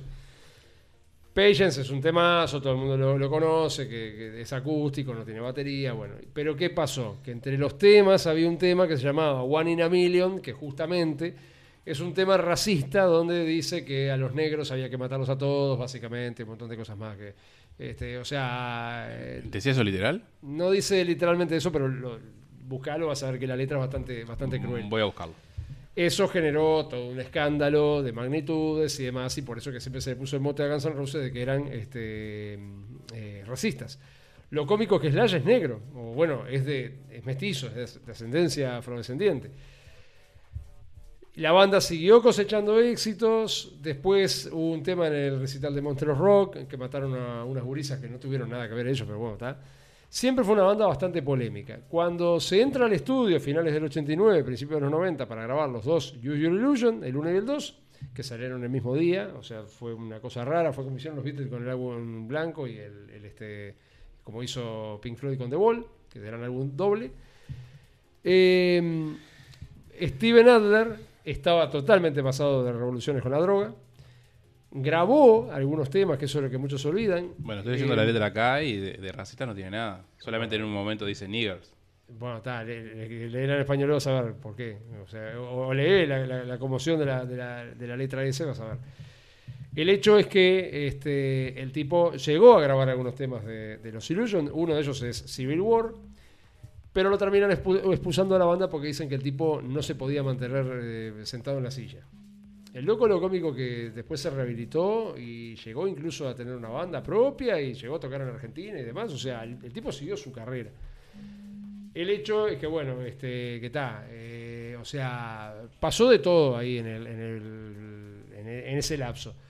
Trajeron a, otro baterista que era Matt Sorum, ex eh, baterista de- del grupo The Colt, un grupo bastante conocido en, Estados Unidos y demás. Y ahí siguieron la gira en vivo, o sea, bueno, sacan los dos álbumes, empiezan la gira en vivo, pero Easy Stradlin, que era el- el- la guitarra de apoyo desde el inicio de Guns N' Roses, por diferencias. Y uno de los principales escritores de las y canciones. uno de los también. principales escritores de las canciones decide dejar la banda por diferencias con Axel Rose, que ya desde entonces eh, demostraba ser un imbécil. ¿En qué año? Eso fue en el 92 que se fue el de la banda. Este, O sea, casi, casi el. O sea, no en los principios, pero cuando estaban en la. fue el apogeo de la banda, porque Sí. estamos hablando que los Illusion fueron los últimos discos de estudio que sacaron con material, digámosle, propio. Porque después salió el Spaghetti, sí, pero el Spaghetti es un disco de covers, que a mí me gusta, pero hay gente que dice que es una basura. Bueno, el hecho es que eh, después de eso trajeron a Gilby Clark, terrible guitarrista, pero la banda ya empezó a mostrar símbolos de perder por completo esa imagen de los años 80, de que eran los forajidos, la- la- la- la- las cosas de cuero y demás. El, Empezaron el a poner... glam rock es ese. No, esos eran, esos en realidad eran hard rock. Claro, pero No ellos, tenían elementos, algunas cositas del glam también. Y porque era la época, Bon Jovi y todas esas bandas de los 80 usaban ese, bueno, Europe, y eran estilos totalmente distintos. Europe, habría que hacer un podcast sobre Europe, que llegaron a tocar en Uruguay en los pasillos del Montevideo Shopping. Una cosa insólita. Ah, sí, mirá. Sí. Lo cómico que nadie sabía que venía Europe. Los tipos se pusieron a tocar en los pasillos de Montevideo Shopping así como si nada. Hoy en día sería impensable una cosa así. Ponían la gorra y tiraban Europe. monedas. Sí, Europe. Buscalo, vas a ver. Se sabe poco y nada, pero tocaron en Uruguay de- así, de forma explícita totalmente. Mirá vos. Eh, Todavía existe Europe, valga la redundancia. Bueno, ¿En qué, Y- en qué año fue eso? y eso creo que fue en el 88 más o menos. Fue cuando la banda estaba en su apogeo. Este, o, más, o más acá me parece que fue, no recuerdo la fecha. Sé que fue un hecho inédito que casi nadie recuerda, pero sí pasó en Uruguay. Buscá a ver si... ¿Estás seguro que fue Europe? Sí, fue Europe. Te puedo asegurar que sí, porque me acuerdo que lo habían dicho en una radio, no me acuerdo si no fue Berch o algo de eso, alguien que sabía de música, comentaron eso. Y bueno, el problema con Guns N' Roses fue básicamente que después del recital del 93 en Argentina, que fue la última vez que tocó, no la formación original, porque Easy ya no estaba, Steven ya no estaba, pero bueno, está, la formación de los 90, digámosle, o por lo menos las que grabó Los Illusion en gran parte, salvo Gilby, que Gilby lo único que grabó fue los dos temas que grabaron para, mm, bueno, el espagueti y los dos temas que, que eso también es algo que se, se recuerda poco. Después del Spaghetti salieron, salió un demo que era la banda sonora de Simpatía por el. de- no, eh, la banda sonora de mm, eh, Entrevista con el Vampiro, la película que protagonizaba Tom Cruise, este, Brad Pitt y demás. Muy buena película. Sí, este, y ellos grabaron dos temas para esa película. Una era Escape from Paris y la otra era Simpatía por el Demonio, eh, Sympathy for the Devil, que era un cover de los Rolling Bueno, Stones. o, o sea que los que vinieron acá tocaron el domingo no son los Guns N' Roses. No, eh, Guns N' Roses lo que pasa es así. Eh, Slash, que es el- el- la, la base, Slash es Guns N' Roses. O sea, vos Bueno, sacás a Slash de Bien, Guns N' el- Roses. Slash estuvo. ¿En dónde? Ahora. Sí, ahora está, pero pará. Slash se va en el año 96. La gente se piensa que se fue en el 94. No, se fue en el 96 Slash de Guns N' Roses. En el 97, por una locura de Axel, echa a, a Matt Sorum, porque se le cantó. Gilby creo que se había ido junto con Slash, me parece. Bueno, y al final la banda quedó en la nada. En el año 99, insólitamente, graban un tema para la película eh, The End of the Days, que acá la tradujeron como El fin de los días. O sea, la película de Schwarzenegger, aquella de- del demonio. Y eh, ahí ya era, bueno, una banda que no tenía nada que ver. El único que quedó de aquella época fue eh, el tecladista, Dizzy Reed, que fue un tecladista que lo trajeron para los Illusion y bueno, tocaba en vivo con sigue estando. Sigue estando. Y ahí empezó la etapa negra de Guns N' Roses, donde no se, siempre se dijo de un álbum que iba a salir en el año 95, que nunca salió, después en el año 96, y así hasta que salió ese... El Chinese Democracy. Sí, bueno, que es una cosa media rara que salió en el 2005, 2006, creo que fue que salió, no recuerdo bien. Eh, es un álbum ahí medio conceptual, eh, no tiene nada que ver con Guns N' Roses, es una cosa bastante bizarra. No usaban los logos originales de Guns N' Roses durante toda esa época, usaban ot- otros logos que eran como chinos, una cosa así que no sé qué tenía que ver con la estética de la banda. Cambiaron por completo los, a los, este, músicos. Trajeron a Buckethead, que era terrible guitarrista. O sea, no eran malos músicos, eran terribles músicos, pero el problema es que no encajaban con lo que era Guns N' Roses. Ese es el problema. Intentaban llegar a Slash, pero Slash es Slash, la estética del tipo. El tipo es un personaje en sí mismo. Bueno, son dos guitarristas diferentes. Eh, todo guitarrista, en realidad fue toda la banda. El baterista. No, el, eh, el que- porque baterista parecía por Fred Yo eh. decía por Buckethead. Sí, bueno, está. Eh, Era una cosa rara. Fue una, una etapa extraña. Que eso, no sé si se llama Guns N' Roses, o sea, si decirle Guns N' Roses, era una cosa rara. En el 2010 vinieron a tocar acá. Ahora dicen que fue un desastre el recital. Nosotros estuvimos en el recital del 2010. A mí no me pareció un desastre. Era, Ahora dicen cuando ese que estuvo, el fuimos nosotros, allá en el no, 2010. que este fue el bueno y que el otro fue un mamarracho. Y Fabián, ¿no te acordás que Axel llegó tres horas tarde? Llegó tres horas tarde, sí, pero en realidad.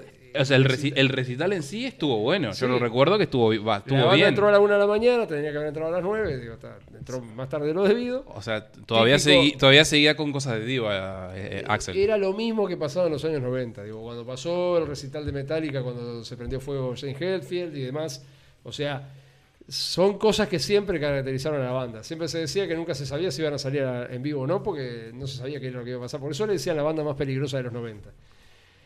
Y en el año 2016 se vuelven a juntar porque intervino Duff, porque Duff fue el que quedó. eh, ah, porque las relaciones entre Slash y, y Axel se fueron al carajo.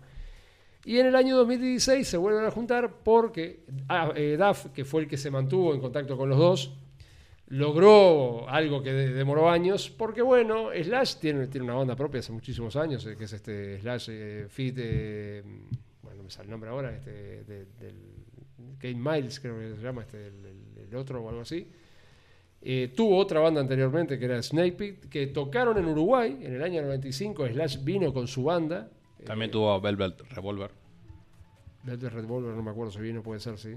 No, no vinieron, pero eh, Sí, está. es, es otra banda que tenían. Eh, tuvo esa banda que, bueno, Velvet Revolver fue a mi gusto lo más cercano a los Guns N' Roses de los años 90 porque tenía al cantante de Stone Temple Pilot, que no tenía nada que ver con Guns N' Roses, pero terri- era terrible cantante, lamentablemente se murió.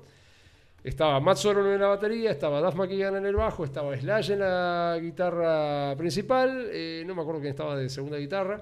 Fue lo más parecido a Guns N' Roses, lo único que faltaba era Slash, era Axel. Cuando se los ingresó al Salón de la Fama, Axel se negó a ir. Estuvieron todos los integrantes originales. Estuvo Steven Adler, estuvo Matt Sorum, estuvo eh, Gilby. Estuvieron todos los integrantes originales juntos, menos Axel. ¿Por qué? Por esa estupidez crónica de yo soy el, mejor y bueno, tal. Pero se terminaron de cuenta que sin Slash el tipo no es nadie. Trajeron a Slash, hicieron esa gira desde el año 2016, que era para la pandemia, que era este, Not in This Lifetime eh, Tour, que eso significa no en esta vida, porque un día cuando le preguntaron a Axel si en algún momento se iban a volver a juntar con Slash, él dijo no en esta vida, y entonces medio que a modo de broma le pusieron el nombre a la, a la, la cosa. El tema es, Está este Richard Fortus en la batería. Es terrible baterista, pero no suena como suena, como tendría que sonar Guns N' Roses. Primero.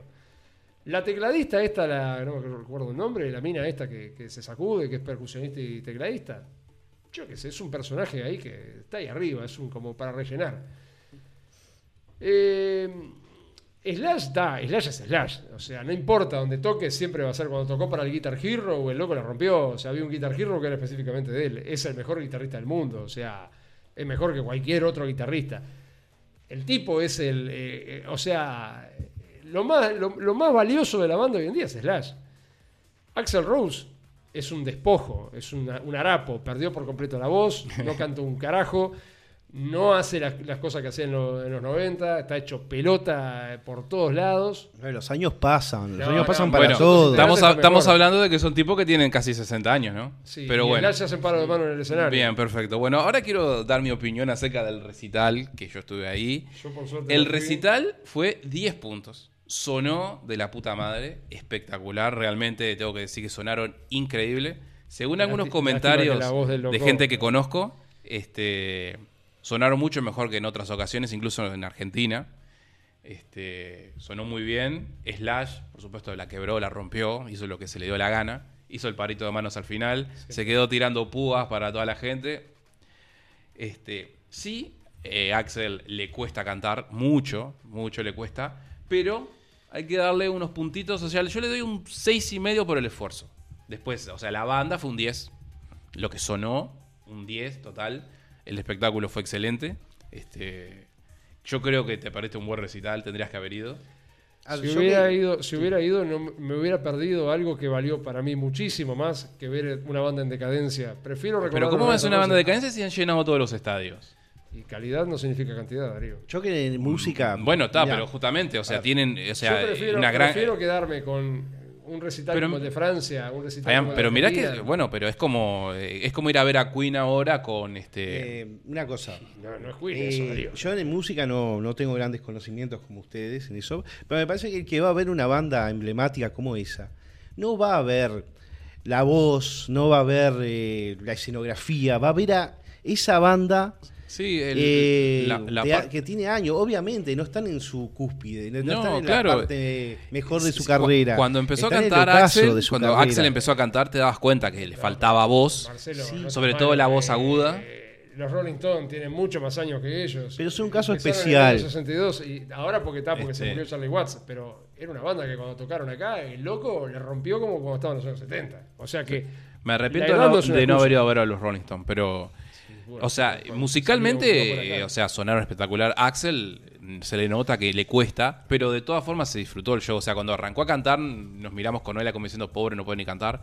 Pero después fue, fue aumentando, fue dejando bien parada la banda. Este, para mí estuvo bueno, este, me gustó. Es más, me compré una remera para recordar el momento, porque valía la pena. Casi me compro el póster, Tenías que pero... haberte puesto la remera. No, es que la compramos al final cuando nos fuimos. Eh, no fue al principio. No, ahora, para acá. estaba hecha Le, le- le iba a usar, pero la, la iré a buscar, la voy a ir a buscar para mostrarla. Ahora le damos Este es, un, este es un momento histórico. Ahora Va a que- traer la remera. Ahora que se va, le damos por la cabeza abierto. Va a traer la remera. Es histórico. A ver, eh, respecto a, a Guns N' Roses, está todo bien, yo no veo mal que toquen. Yo simplemente creo que es abusivo el precio que, que hay que pagar por una entrada y realmente había partes del centenario vacías. Pero vos estás, viendo, vos estás yendo a ver Eh, la eh, marca. No, no, en realidad no, estaba, estaba lleno. Bueno, en las fotos no se ve eso. Mm, ¿Cuánto pagaste eso? La calidad de la remera malísima. No, no, buena calidad, buena calidad. La eh, calidad buena buena remera. una basura. Pero a eso te digo, no importa la calidad Es de el la merchandising remera. oficial. Claro, no importa la calidad O de la sea, remera. no es como Sí, la mer- de- merchandising oficial hecho ahí en el, en el Paso Molino, pero bueno. Pero no Bueno, es más en Uruguay, mí pero No bueno. interesa la calidad de la remera. Es un lugar, es una remera que te compraste en ese lugar donde Claro. estuvieron la banda, Te- los Guns Claro, fue como cuando fui a ver a Foo Fighter, que también me compré una remera Claro. A para me- recordar a el momento. daría lástima. Pero por ejemplo, que hablamos de Queen, ¿no? Vos ibas a ver a Queen, vas a ver a Brian May y a Roger Taylor, más allá de que cante... Ah, pero es otra, es otra cosa. O- ojo. Bueno, no es Queen, tam- por tampoco es Queen. pagado, porque está, es lo más grande que Pero hay. Slash. mirá que estaba lleno el estadio. Yo miré y lo único que estaba vacío era la, la, la parte de más atrás que la habían habilitado después. Que ahí sí, no, no, no estaba lleno, pero después la tribuna estaba completa. pesos para intentar meter gente ahí. Bueno, co- cobraron un palo 200 para el recital. O sea, no, no, no es barato. Un millón de dólares es mucha guita. O sea, fue lo que costó toda la producción del show, todo por detrás. O sea, hay que recuperarlo eso. Después, lo que pasa es que nos quejamos que no vienen bandas a Uruguay. Pero y con esos precios, Darío, ¿por qué no vino Madonna a Uruguay? Ahora va a venir. El año que viene reservaron el centenario para Pero, Madonna. bueno, pero acá nos ¿Por qué no vino? Después de que vino Paul McCartney la primera vez, Sí. iba a venir Madonna. ¿Sabes Sí. por qué no vino? Porque la DGI se paró en los pedales con lo de Paul McCartney y cuando vino, cuando dijeron que venía Madonna, dijeron, bueno, es la nuestra, ahora vamos a robar abierto. Bueno, y no eh, vino, no bueno vino fue, como, fue como pasó que en Punta, en Punta del Este eso. con la DGI que pararon la, la Fórmula Sí, la 1. Fórmula E. La La Fórmula E y que, bueno, y bueno, y nos quedamos sin Fórmula E. Y bueno, y, y- y- y esto, vos te pensás que no se llevaron una tajada. Bueno, pero eh, ah, en, el, monstruosa? en el pasado nos quejamos de que no venían las bandas. Vinieron este, Aerosmith, Guns N' Roses, los, los de antes y los de ahora, este, no sé, Maroon 5, eh, Paul McCartney, este, ¿cómo es? Phil Collins, o sea, Motorhead, bueno, Motorhead que Brian a veces a veces recuerdo Iron ¿viste? Maiden. el, el- que, ese aborto, que no me acuerdo ni siquiera en cómo decidimos ir a ver a Motorhead, que buen recuerdo. Espero tener la entrada por ahí algún lado guardada. Pero la banda, eh, es- o sea, la banda estaba bárbara. El problema era que la acústica era una cagada. Sí, sí, no, no sé nada. También mandan a Motorhead al, al teatro de verano. No seas malo. Era un desastre. O sea, pero no la banda. La banda son espectaculares. El Bueno, problema es que- n- n- ¿no escuchaste el audio que te, que te mandé del, de por qué Queen no vino a Uruguay? Sí, lo escuché. ¿Lo sí, escuchaste? De Verge. Sí, Eh, por la- el quilombo que armaron en Brasil. Eh, culpa, culpa de los brasileros, ahora se van a fumar a Lula. Gracias a ustedes no tuvimos a Queen en Uruguay. Eh, Bueno, muy bien. Este quiero hablar un, un temita de, de relacionado a Ucrania. A Ucrania. Ucrania, Nuestros amigos sí. ucranianos que nos miran, este, también nos miran seguido. Relacionado a lo que pasó con un tema con un dirigente del Frente Amplio, Sebastián Ogavián. Un lambeta de Frente No, Amplio. Vamos a hacer Agobián, perdón, Sebastián Agobián. Sebastián Lambetón se tendría que por una participación que tuvo en los referéndums que se dieron ahora en Rusia, Sí. bueno, lo- los amigos ucranianos, o sea, el, lo- lo- el gobierno y todas esas cosas, mandó a que al Frente Amplio les mandó una carta o lo llamaron a WhatsApp para que lo echaran al hombre. O sea, queriéndose meter en temas políticos uruguayos. ¿Pero, pero qué se creen que son? Yo digo que los problemas que tenemos acá van a empezar a que echen a este. No, nosotros tenemos unos problemas bastante grandes como país. Pero, eh, ta- claro, pero más allá de los problemas, Eh, ¿quién se piensa que son estos tipos que porque ellos son unos delincuentes y por eso tan, tan tienen los problemas que tienen? Venir, yo no estoy a favor del Frente Amplio, no estoy defendiendo, pero tampoco quiero que vengan de otro lado a decirle a los partidos políticos a quién tienen que hinchar, ¿no? Ya sabemos que funciona así, ¿no? Pero, Pero ¿a quién tiene que echar, Darío? ¿Vos te parece que estuvo bien el tipo de ir allá a Ucrania a, meter púa contra el gobierno uruguayo? Sí, al, al gobierno uruguayo lo dejó muy mal parado. Claro, lo porque dejó muy mal parado. nosotros estamos a favor de, de Rusia. ¿el, el amigo de- del Frente Amplio? Claro, lo dejó muy Sí. mal parado. No, amigo, no. Es, es, es frente amplista, es uno, no sé qué Sí, cargo claro. tenía, pero además de Lambeta, no sé qué Bueno, pero tenía. más allá de eso, ¿no tienen que venir eso- a eso andar diciéndole mandarlo- a los partidos políticos que echen gente acá? Eso es problema nuestro. No, no, no, no dijeron que echen gente Porque acá- acá. acá No, ya bastante no. se Lo hizo que di- lo que en dijo contra de Rusia. no, lo que dijo Ucrania no fue eso. Lo que dijo Ucrania es que le parecía una aberración que Uruguay apoyara la guerra. Eso fue lo que dijo. No dijeron que había que Uruguay. Uruguay no, que no, está totalmente no- Uruguay, lejos, Uruguay Uruguay no apoya la guerra. no apoyó No, la guerra por ningún- el gobierno digo, uruguayo. Fue el tarado este que fue a decir que Uruguay estaba a favor de Rusia. Bueno. Que el ah, gobierno uruguayo estaba a favor de Rusia y los otros sin consultar nada dijeron, ah, que ustedes, que no sé qué. No, ustedes no. El tarado este. Lo que pasa es que con tal de dar pa- palo al gobierno se agarran de cualquier cosa. Bueno, más Y allá- yo no defiendo al gobierno, pero me parece ridículo que la contienda política, o sea, Es tanto el nivel de fanatismo que hay que- a nivel político, de que a ver qué hacen mal y los otros, "Ah, a ver qué hace mal la oposición. Yo estaría apoyando a Rusia. Yo si fuese- estuviese el presidente estaría así, aguante Putin. Eh, no, no podés digo, hacerlo ah, porque hay un eh, está eh, hay una cosa llama diplomacia, no se puede decir apoyo porque tenés todo el mundo en contra, no, no Y, te pero, sirve. vos, vos te quejas de Putin. Después y, decís- vos, vos- vos decís que sos antifrente amplista. ¿Y, y, y- y quién defiende a Putin? El Frente Amplio. Los extremos opuestos se atraen. ¿viste? Son, son tan extremistas que se terminan juntando, ¿sí, ¿viste?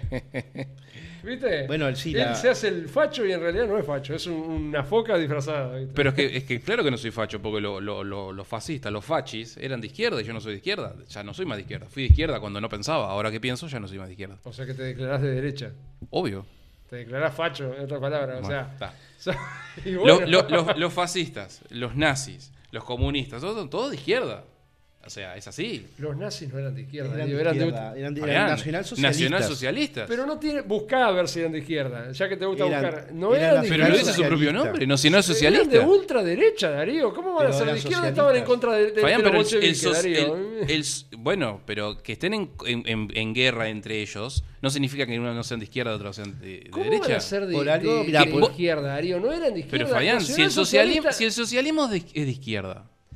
Pero que sea socialista la palabra no significa. Buscá a ver si, lo- si los nazis eran de izquierda. Buscá a ver si, si, A ver, si para, Hitler apoyaba al ¿quién, Frente Amplio. quién fueron los Pero que claro que sí eran de quién fueron los izquierda. enemigos en la Segunda Guerra Mundial? Le fueron Inglaterra, que era el capitalismo, Sí. propiamente dicho, Estados Unidos, que era el capitalismo emergente nuevo, que está, y después Francia, que era como el republicanismo, ahí, Sí, un poquito de y, la Unión Y Soviética, después que era el, la Unión el Soviética que vino, vino también. Entonces, tenés, tenés mucho que muchos enemigos de ellos estaban con Pero ustedes parece Fabián, que pero los- lo- los- Japón los de fascistas? Fabián, ¿no? Que Fabián. Japón era- ¿Quiénes eran, quiénes eran lo- lo- los que estaban asociados a No, no, pero lo que, pasó, lo que pasó en Japón, fue otro, fue otro tema. Italia, Hungría y Alemania, obviamente. En, en- Japón estaba del lado, del, del lado de Alemania porque porque tuvieron porque los, los americanos les hicieron una jugada, unas jugarretas ahí para que se metieran con ellos. No, sí, sí. Darío, ah, sí, fueron los americanos que, que mandaron a bombardear Pearl Harbor. No, no, lo que sucedió ahí fue que los, los americanos provocaron a los japoneses quitándole los suministros de combustible que, que ellos utilizaban Y claro. para, para que justamente para que Japón se metiera con ellos y los estadounidenses tener una excusa para poder entrar en la guerra. ¿Vos de qué te pensás? Lo ¿Que los tipos, lo los tipos eran boludos? hay una cosa que no me pueden negar, yo tengo muy buena memoria. Este señor que está acá presente, que se contradice a sí mismo, hace unos años atrás me dijo que había intereses de que Estados Unidos entrara en la guerra. Y sí, claro. Pero Fabián, el- Estados Unidos era neutral porque no tenía nada que hacer con la guerra. Entonces, ¿había intereses de que entrara en la guerra o era Claro. Estados Unidos que quería entrar en la guerra? bueno, bueno, excusa, bueno, una el gobierno norteamericano buscaba una excusa para entrar en la guerra y la excusa fue crear un problema con Japón para que ellos, los japoneses, mordieran el anzuelo y terminaran bombardeando Pearl Harbor. Y me vas a decir que porque Bombardearon. le cortaron el suministro de combustible, lo cual es cierto, sí, eso lo sé. Fueron a bombardear Y bueno, una base y no- y naval bueno, Fabián, americana. vos no- Vos no sabés cómo Bueno, los tipos reaccionan, pero cosa. supuestamente fue por eso. Además, otra cosa, los japoneses tienen intereses en, el, en la parte del Océano Pacífico, el Océano Índico, Sí, donde estaba Estados de- de Unidos Estados Unidos. tenía muchas bases, muchas en todas esas islitas tenía. Sí, claro. tenía- por ejemplo, Filipinas era eh, estadounidense. Exactamente. Claro, entonces tenían intereses en común, por eso chocaron también. Bueno, había muchas cosas, pero eh, Estados Unidos buscaba una excusa porque quería entrar en la guerra, pero como no tenía, tuvo que crearla y la creó con los, con los amigos japoneses. Este, como estábamos diciendo, Eh, los nazis eran nacionales socialistas los socialistas son de izquierda. Los comunistas son más extremos todavía que los socialistas y los fascistas también son extremos. Eh, mm, ¿cómo, cómo decirlo?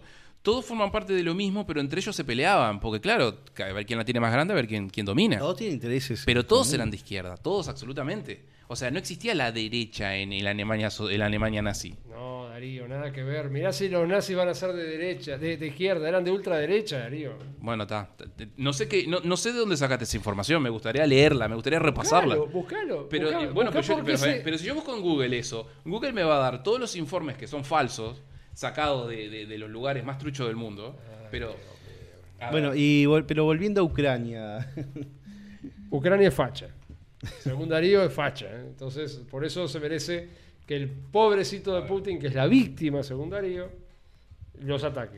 O sea, que, que, Porque que- tienen que hayan derecho a atacado a los rusos no significa que, que sean de derecha. ¿Cuándo atacaron a los rusos a los ucranianos? Darío, No. nunca. O los nazis, me refiero. No. No, no atacaron a los rusos. Se metieron dentro de, de Siberia porque querían, eh, que- querían atacar a la Unión Soviética. Los rusos no O existían. sea, a ver, el nombre del partido ya lo dice, Partido Nacionalista Obrero Alemán. O sea, ya el nombre lo dice. El nombre, el nombre lo dice. Eh, a ver. Na, na, na, na, na. El partido surgió, ta, ta, ta, que era racista, ultranacionalista. Sí. Ultranacionalista. ¿Y quiénes son los ultranacionalistas? No. Los militares. Pero el- el- una cosa es el nacionalismo y otra cosa es el patriotismo. Son cosas diferentes. Para mí, lo- los chinos son ultranacionalistas. O sea, si vos lees Wikipedia, te dice que es un partido, de- así, acá, en el- acá lo dice, partido de extrema derecha, lo cual, Ah, Y- ah, Fabián, Wikipedia, Fabián, por favor, esto no, no es referencia a nada. Acá puedes leer la biografía de, un, no sé, de una banda, más de eso no puedes leer. Buscá a ver.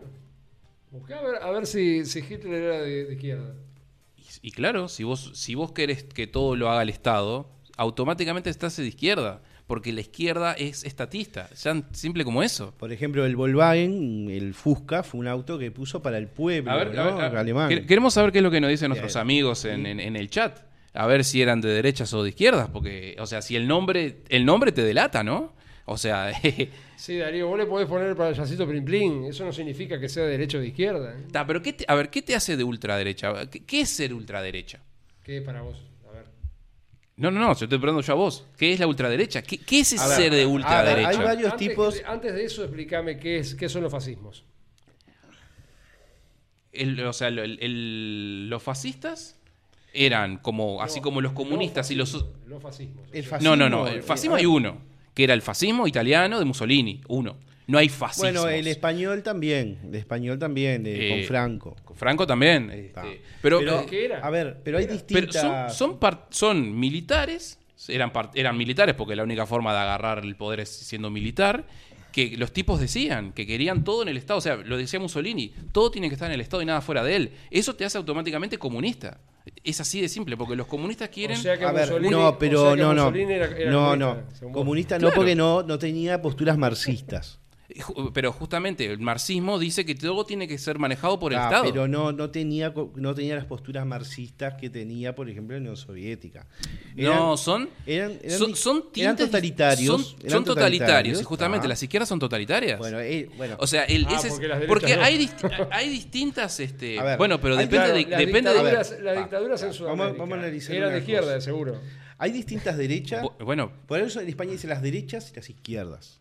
No, ¿no? en, en- en- en todo, en todo el mundo ahora es Pero la hay izquierda y la distintas, hay- ultraderecha. Hay, distintas. Es así. Derecha, sí. Está la derecha que es económica, neoliberal, que cree la libertad de los mercados, que el Estado no tiene que influir. Esa es una de las de, de Que, es la naturaleza Bueno, misma. Bueno, está.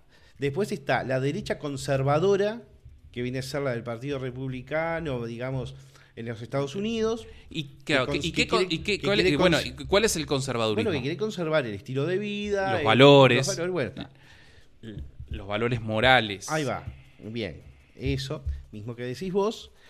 Y después están las, las centro, las centros derechas. Sí, sí, Los que demócratas, son- más, más demócratas. Que ya son más de. de Bueno, sí, de- te- ah, eh, esto lo acepto, Esto- esto, ahí, no esto no. tanto, quiero un poquito Bueno. más de libertades, entre comillas, para los en colectivos, las que izquierdas, tienen. En las izquier- en la Claro. izquierda pasa lo mismo. Ah, acá está. Eh, No es Wikipedia, es aboutholocaust.org. Dice. No, bueno, está. Ah, Si vos buscas un coso que se llama About Holocausto, Bueno, mirá, digo, mirá lo que dice. El Partido Nacional Socialista Obrero Ale- Alemán fue un partido político alemán de extrema derecha, fundado en 1920, me- está mal, 1919, después de la derrota bueno, de Alemania. Ya está, ya te, te- te- te puso una, una histo- una- una fecha mal, ya que estás mintiendo.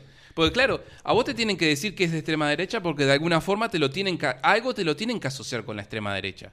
¿Y qué te aso- asocian? A los nazis. Pero el mismo nombre los delata. Partido Nacional Socialista Obrero. Ya está. No los obreros son de necesariamente todos los movimientos los obreros. nazis, Darío, ¿qué pasó en Chile cuando mataron a Allende y asumió Pinochet? ¿Y eran los nazis los que estaban? Allende No. era, era tremendo comunista de izquierda. Sí, o sea, era- Pinochet, Pinochet era de izquierda también. Pinochet salvó a Chile. Si no, Chile sería. Ah, o sea que para vos eh, justi- eh, justificar, bombardear la Casa de la Moneda, matar un montón de gente, asesinar al presidente, eso es la forma Bueno, democrática de bueno. salvar a Chile. Pero, ¿qué? Fabián, Mi amigo. todos los comunistas han bombardeado y matado gente. O sea, lo. lo ¿Y está bien eso? No, no está bien, pero claro. Todos los, todos los a bandos. Chile, de- o sea, está sí, justificando la violencia. ¿eh? Chile es, el- es la economía número uno de Sudamérica Sí, gracias- gracias, a Pinochet. Ah, mira. Y sí, no- aunque sepan perdonar, pero es así. Habría que preguntarle a los chilenos, porque yo no viví en Chile. Pero los, chile- chilenos vi- eran pobres, pasaron a ser ricos y cuando vos entras en Gracias una, en una economía, no, o sea, eso fue gracias a el tema de los Chicago Boys y toda la liberación económica, bla, bla, bla. Pero Chile era un país pobre y pasó a ser un país rico, Mm. el más rico de Sudamérica, Sí, ¿está? Y arrancó con la, con la dictadura de Pinochet. Sí, Fabián, arrancó ahí, no arrancó después. Acá no- tuvimos dictadura y que yo sepa no nos enriquecimos, porque la tablita del 82 En- fue por- dentro de la no, dictadura. Uruguay es lo que tiene que ser. Es en una economía. en Uruguay es una economía mediana. Que va, que va un Bárbaro. poquito para arriba, un poquito para abajo. No va a ir ni muy para arriba ni muy para abajo. país. Y- No, no, yo te estoy diciendo y el en caso- Argentina. yo te estoy diciendo el caso de hubo un Pinochet. Un montón de dictaduras. Y Argentina se recuperó económicamente gracias a las dictaduras, ¿no? Y es que Argentina, después de que asumió. este ¿Cómo era? El, el- El el- primer presidente. no, no, ¿quién el. decís? Ay, no me sale. Perón. Perón. Después de Perón, Argentina hizo. Nunca se recuperó. Después, de Perón. O sea, cuando se fue Perón, No, supuestamente. no, no. Entró Perón y la economía argentina empezó a ir de caída. Desde ese momento hasta ahora. Nunca más volvió a subir. Jamás. Nunca volvió a estar en el estado que estaba antes de que asumiera Perón. ¿Y Y, Perón, según vos, era de izquierda o de derecha? Perón es de izquierda. ¿Seguro? Y sí. ¿Y por qué hay peronistas de Fabián, derecha y peronistas de izquierda? Sí, Eh, porque- es muy la complicada gente- la, porque la la- gente- la política argentina. Porque la gente confunde qué es ser de izquierda y qué es ser de derecha. Si vos, sos una, si vos estás a favor del estatismo, los impuestos, esto, automáticamente ya te hace de izquierda, porque la izquierda quiere el totalitarismo mediante el Estado. Las derechas no quieren eso. Pero estamos hablando de las derechas reales, no de las, de las derechas berretas como la que tenemos acá en Uruguay, que no es ni derecha. Porque, Ah, porque si fuesen porque de derecha no, andarían colgando las banderas del LGBT. ¿tá? Derechas son las personas que quieren el libre comercio, que es lo único que funciona. Lo único, el único sistema que funciona económico es el libre comercio.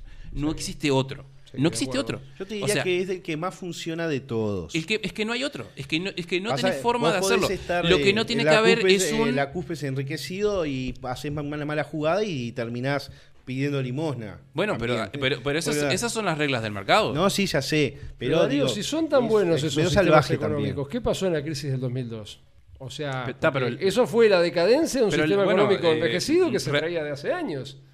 No. Y ahí no gobernaba las crisis, las, las- ¿eh? las crisis son, tienen otro, otro condimento que la verdad no lo voy a decir porque no lo sé. Ah. Pero las crisis pasan por lo general porque se hacen las cosas mal. Pero no las, no- no, la, la crisis uruguaya también fue consecuencia de la crisis argentina. Y siempre son crisis regionales. No, no es un tema de que Mirá, Uruguay acá- entró en crisis porque se le dio la gana. libro. Acá dice, el Partido Nacional Socialista en Alemania puede ser descrito con propiedad como la fusión de dos tipos de, de- de dominación, que son el carismático y el tipo burocrático. El aspecto carismático del nacionalsocialismo está representado por la posición de líder en relación con los fieles creyentes en dones divinos del mismo, en su infabilidad y eh, santi- santidad, o sea, transformarlo en un dios, ¿no? A sus propios ojos y a lo de los partidos, el líder no tiene por qué obedecer las normas hechas por los hombres ni las leyes, costumbres y, conve- y convenciones. Es, y bueno, eso es lo que hace la izquierda. Lo hacen los dos, Lo lo, hacen ambos. No, no, bueno, en, real- en realidad. La dictadura no la puso la izquierda acá. Y era eso más o menos. Era, Bueno. si pensaba distinto te mataban. Sí, como en todo, pero el... el, el- Creo, ya me perdí. Perdón, ibas a decir algo. No, que lo hacen ambos, ambos, ambas corrientes, tanto de izquierda como de derecha, cuando Claro, pero eh, eh, eh, hace, tienen ese- también esos líderes carismáticos. Eso también lo yo creo que si nos sentamos y nos ponemos a enumerar qué, este, eh, qué gobiernos de derechas, de derechas reales, Sí. ¿no? S- s- Viendo la definición de lo que es la derecha bien, ¿no? Porque ya no existen, pero bien, yendo a lo que es la, la gente de la derecha. Y vemos los gobiernos de izquierdas y nos ponemos a analizar, siempre los de izquierdas fueron los peores, siempre. No, si hacemos un paralelismo, Además, eh, eh, ahora en, en estos tiempos está, le da mucho mejor a los países que son de capitalistas o tienen facilidad para el abrirse a los mercados que a Es- los que es se que es el único creo, sistema que funciona. Yo creo que los extremos son malos en todos los sentidos. O sea, Bueno, pero claro- uno se pone un balde en la cabeza y dice, Eso, de, eso que los nazis eran, eran de derechas, eso es una farsa. Eso es una mentira total, porque ya te, delata el nombre y te delata lo que hacían. Yo te diría que, que era eran- todo estatal. Que eran de otra corriente, de otra corriente, no era tanto ni derecha ni izquierda, por algo se unió la derecha de Inglaterra con la, Inglaterra, con la Unión Soviética de, de Stalin Mm, bueno, y se eh, unieron eh, para bueno, destruirlo. lo- bueno, porque lo tenían que tirar abajo. Bueno, por lo por motivo que sea. Pero, pero, o sea, yo lo que, o sea, en mi percepción de las guerras mundiales, ninguna fue eh, producto de la casualidad. No, obvio. Todas fueron digitadas, total y completamente digitadas, leyendo los libros de los amigos masones. El amigo, el, el que era el máximo exponente eh, de la masonería, que es Albert Pike, el tipo escribió que iba a haber tres guerras mundiales. 50 años antes de que hubiese una guerra. 50 años antes de que estuviese Hitler en el poder en la Segunda Guerra Mundial. Y 50 años antes de que mataran al príncipe de, de- era de Prusia, ¿no? de Prusia. Que antes de, de que fue lo que inició la Primera Guerra Mundial. El- el el- el- Exactamente, perdón. Este, ya estaba escrito que iba a suceder. Porque ¿qué fue lo que sucedió justo después de la Primera Guerra Mundial? Lo primero que se eliminó fueron todos los países que tenían este, monarquías. No todos, creo que ya lo hablamos. Y lo bien que hicieron. No, ahí estás equivocado. Este, ¿A por- vos te gustaría que toda, todas las decisiones las tomara una persona durante tiempo indefinido como pasaba en Cuba? bueno, digo, si ahora, que en- ahora que todas las decisiones las toman cinco personas y es lo mismo. Y, pero y vos no decís que estás en contra del comunismo. ¿Y qué era lo que había en Cuba? Un tipo que gobernó... ¿Había?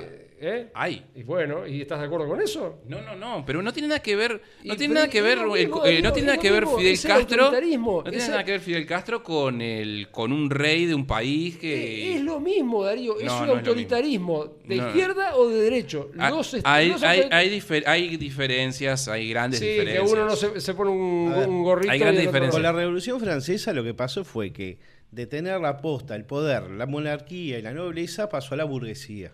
Mm. Ah, eso fue la- Uno le sacó el lugar al otro. Ah, y después está, vinieron- Un- vino una Napoleón, revolución vino- vino francesa Napoleón, bancada por los muchachos Bueno, que, que- no- que dominan el mundo. bueno, también. vino Napoleón, tiempo. O sea después que Napoleón estaba coimeado, en otras palabras. Según Claro, claro, fue- claro que fue- sí. historia del un mundo de por Darío de la nobleza y la, y la iglesia en ese momento por la, por la burguesía. Exactamente, o sea, no, sacaste, sacaste a uno, sacaste a uno que podía hacer las cosas bien o mal, pero está, porque las podía hacer bien o mal, para poner a otros que la iban a hacer siempre mal. Pero y decime una cosa, los países que todavía tienen régimen monárquico, mirá, Sí. mirá el quilombo que tienen en Inglaterra con esto del Brexit. Y ¿Qué hay- quilombos? Inglaterra está bárbaro. Ah, está bárbaro. Sí, Bueno, sí, yo te, te- Preguntale, te- a ver. te- puedo hablar con personas que viven allá en Sí, Inglaterra. Claro, la devaluación de la moneda, de, de la libra esterlina, eh, los problemas pero, económicos pero, eso no lo, de- pero eso no lo decide la monarquía, lo decide el, lo decide no, este, el- no, ¿y de qué sirve tener la figura de la reina? O de ahora del, del príncipe Carlos. Bueno, pero ellos no tienen decisiones ahora. Pero, Ahora. pero están ahí porque están ahí. Es, es- las bolas, ¿eh? Yo creo que es- eso es otra de las cosas que nos in- le, le metieron a la gente en la cabeza de que las monarquías son malas. No todas son malas. Hay países que son monárquicos y viven perfecto. A mí no me gustaría que me gobernara una persona a la que yo no puedo criticar nada porque es una, una Pero si hoy en día no puedes... Fayán, Fayán, en China vos no puedes criticar al presidente chino. Ay, y es el presidente. China. Yo no vivo en China. Bueno, pero justamente estás diciendo que no te gustaría Pero vivir China- en un país... China es una dictadura, Darío. Una dictadura de, de- de derecha, pero es una dictadura. A ver, Está. Países que tienen monarquía tenemos Arabia Saudita, tenemos ah, los países árabes. Los países nórdicos, Qatar. este, Noruega tiene No, pero rey, Inglaterra tiene- tiene rey, España tiene rey, Holanda tiene No, pero rey. son decorativos. Ah, Sí, obvio. España e Inglaterra están ahí. Estoy diciendo países verdaderamente que tienen un En, monarca en Noruega no. fuerte. En Noruega creo que no. Los países Creo que tienen los un- reyes tienen incidencia. Tienen un monarca fuerte. Digo que son los que sí, por eso te decía Arabia Saudita. Y es están perfectos en. Noruega. Pero ¿y por qué, vos- o sea, ¿por qué tenés que señalar a una persona como que ellos son una deidad superior y son los que tienen que opinar? O sea, ¿qué le da el, el Es título de deidad? Y Es bueno, es, es- Antiguo es Egipto, o sea, exactamente el mismo el título de deidad que se le da a los políticos hoy en Sí, día. por lo menos podés cambiarlo. Sí, una bosta pero, cualquiera de ellos, pero pero es podés que el cambiarlo. juego, es que esa es la, la mentira del juego. La mentira es que vos tenés una supuesta decisión sobre quién te, quién este es tu líder. Lo cual Yo- es mentira porque tu líder es un tipo que está ahí, que no hace nada, que simplemente miente que no toma decisiones eh, ni fu ni fa, porque si vos te das cuenta, todos los líderes en el mundo siguen exactamente los mismos pasos. Si, tenés, si te salís un poquito del, del libreto como Bolsonaro, te sacan a patadas. Entonces significa que hay un... No, Darío, pará. O sea, si lo sacan por algo es. No, y bueno, La justamente... gente es boluda, o sea. No, es, que no lo saca decían- la gente, era lo es que como estamos cuando acá hablando... decían, ay, estuvimos 15 años de lo mejor y ahora la gente no quiere más al Frente Amplio. No, a ver, Mira, loco, yo te, asumí, yo te te mandaste una decir cosa, cagada. Yo te voy a decir una cosa. Yo sigo creyendo que los del Frente Amplio sabían que se venía la pandemia. Tengo ejemplos para contar. No, y Darío, los tipos no. decidieron este, agarrar y decir, che, vamos a poner al primer payaso que se encuentre, que era, este, como es Martínez, que la calle le ganó por 10 votos, hay que ser real.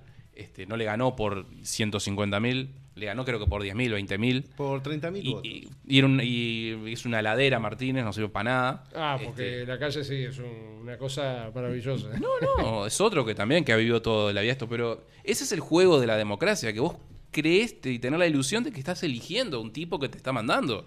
Y bueno, pero por lo menos cambiás un poco la política. O sea, yo no estoy de acuerdo ¿En- con la en qué política. cam- que en qué el cambió la política en sí y en no estoy de acuerdo con la política que aplica este gobierno. O sea, siempre- porque lo- to- son todos te terminan aplicando las barrer- mismas políticas. Son barrer para la, la conveniencia de ellos. Y Nunca bueno, barren eh, para el pueblo. Bueno, entonces, ¿qué diferencia tiene un rey? Esto- esto ¿Qué pasó- Bueno, pero ¿cuál es la diferencia entre un rey Pero Darío, a ver. y, y un esto- político que ambos deciden para ellos? Por lo menos el rey estaba ahí por, reyes, entre comillas, Bueno, derecho al de nacimiento. lo elegís con el voto. Yo creo el tema del voto, eh, lo elegís.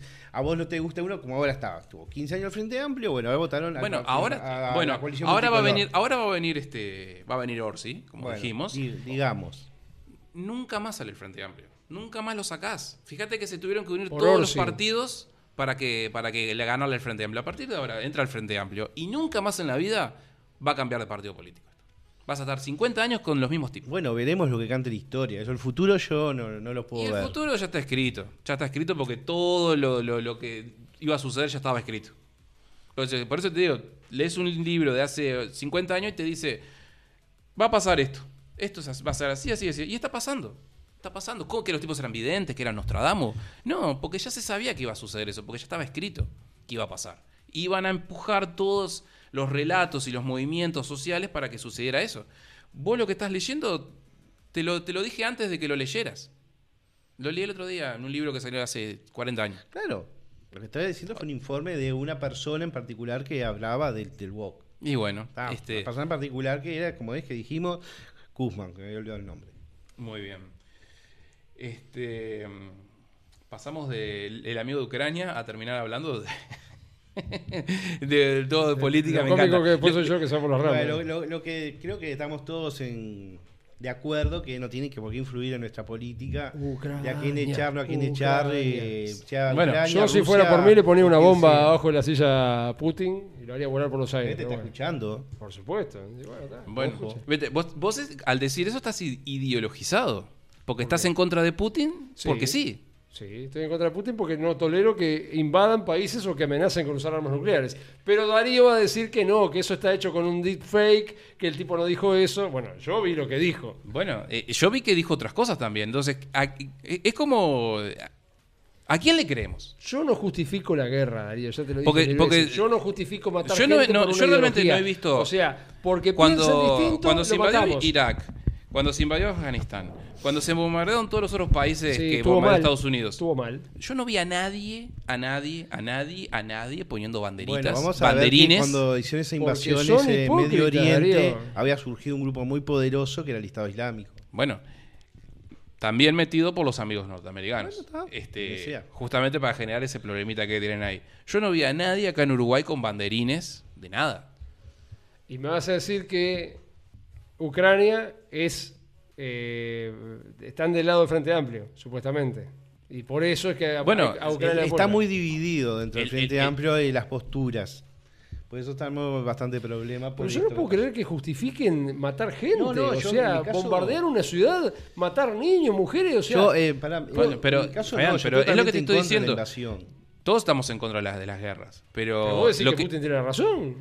Que está bien, que porque pobrecitos. No, no, yo no estoy diciendo que está bien. Yo no a- estoy diciendo, yo no estoy justificando ni diciendo que está bien ni que está mal. Yo lo que te estoy diciendo que existe un motivo por lo cual está pasando lo que está pasando. Existen Claro. motivos, motivos que no salen a la luz y motivos que salen a la luz. Lo Los motivos que salen a la luz, Lo que quieras, pero la violencia no se justifica bajo ningún concepto. pero bueno. Habrá, tendrás todos los motivos que quieras, pero, Bueno, pero- bombardear pero- un país no se justifica y punto. Pero no es eso de que lo Y están Rusia, y bombardeando a Rusia también tiros. lo hizo, porque Rusia se metió ahí a, a pegarle a los yidaístas, no sé qué cosa, a los yiistas, no, bueno, no sé, los, los cagaron a bombazos y también.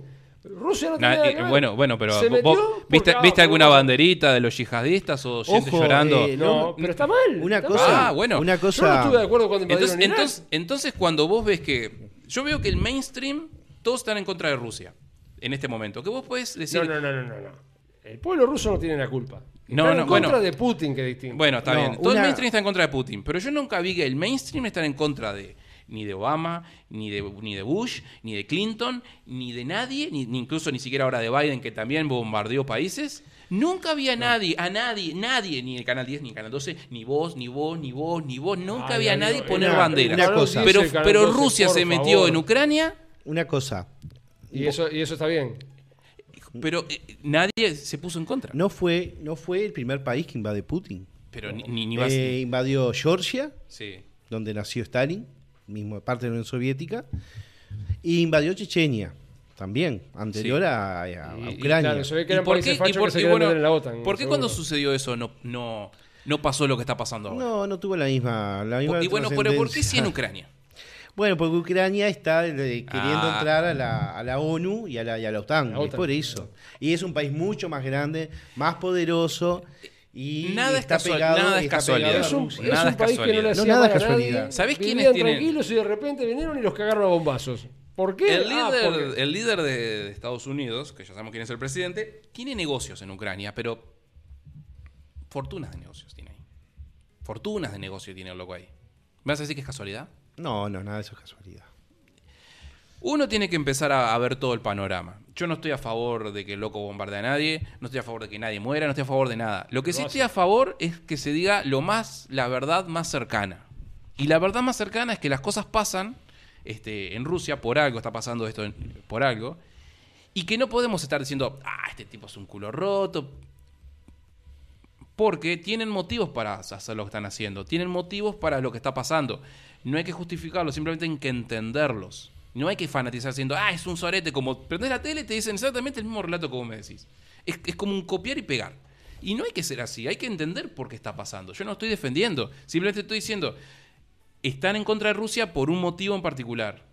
Y ese motivo en particular hay que entenderlo, hay que entender el motivo Yo por, creo por el que cual no están. tiene, no tiene raciocinio matar gente. Entonces, todo lo que me quieran decir que hay que entenderlo, no, no tiene entendimiento. Porque Bueno, entonces, matar en- bueno, gente entonces Estados no se Unidos justifica y va a punto. golpear a la puerta de Rusia y le dice a Putin, mira, yo voy a venir acá a quitarte todos tus recursos naturales, simplemente porque soy yo. Y los quiero y son míos. ¿Qué le van a quitar, Darío? Por- porque le ponen base de misiles, si no le tiran el misil no le va a pasar nada. Y si Rusia tiene el armamento, después de Estados Bueno, Unidos, el el, más grande el- del mundo. el mundo es este es los ositos gomi.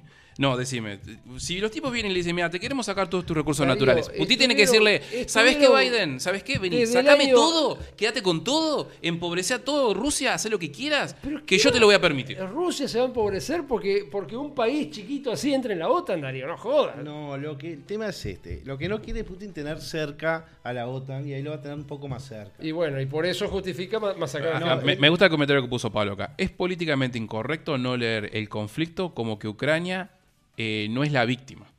¿Viste? O sea, como que Ucrania es la víctima de todo esto. Sí, que en es- cierta forma, su pueblo, el pueblo bueno, el pueblo amable, la gente normal, la de a pie, como se ellos son las víctimas. Sí. Claro. Ni los políticos que se subieron los sueldos con todos los mi- 40 millones de palos que le mandaron de ¿Cuándo Estados me Unidos. escuchaste a mí decir, O sea, "Ay, que están en- están en guerra, pero los tipos es- Zelensky. Bueno. Yo los políticos los considero que son todos una mierda. ¿Está? Está, pero, también no hay, pero también hay muchos ciudadanos que, se están salvando gracias a Rusia, que eso no se dice. Gracias a Rusia, Gracias que a han matado y tirado Al, al anexar las, las, las, las partes que habíamos hablado la vez Ah, pasada, automáticamente pasan a ser territorios rusos. Automáticamente esa gente está bajo la defensa de hay Rusia. Son gente que no quiere ser rusa, que quiere bueno, toda esa gente Bueno, porque se que- referéndums. Esa bueno, pero ese referéndum también es. Y bueno, es, es yo como, no eh, bueno, y bueno, es como las elecciones también, tenés que creerlas. Estamos en lo mismo. Son como los referendos de Venezuela. Estamos en lo Gana mismo. siempre lo mismo. Y bueno, es, quizás, ver. quizás todo sea una Yo ilusión. te digo una cosa, esa gente que, Por- que porque en eso esos es falso y lo que acá pasa es real. Esa gente, esos rusos que están en esa parte de Ucrania, fueron llevados en la época, como hablamos del programa, pasado, en la época de la Unión Soviética casi a prepo. Sí, ustedes claro, sí, sí, sí, necesitamos bueno. que ustedes necesitanlos Sí. acá. Esa gente, claro, se siente rusa, porque son rusos. Bueno, Ahora, y hablan ruso. Entonces, ese es el problema.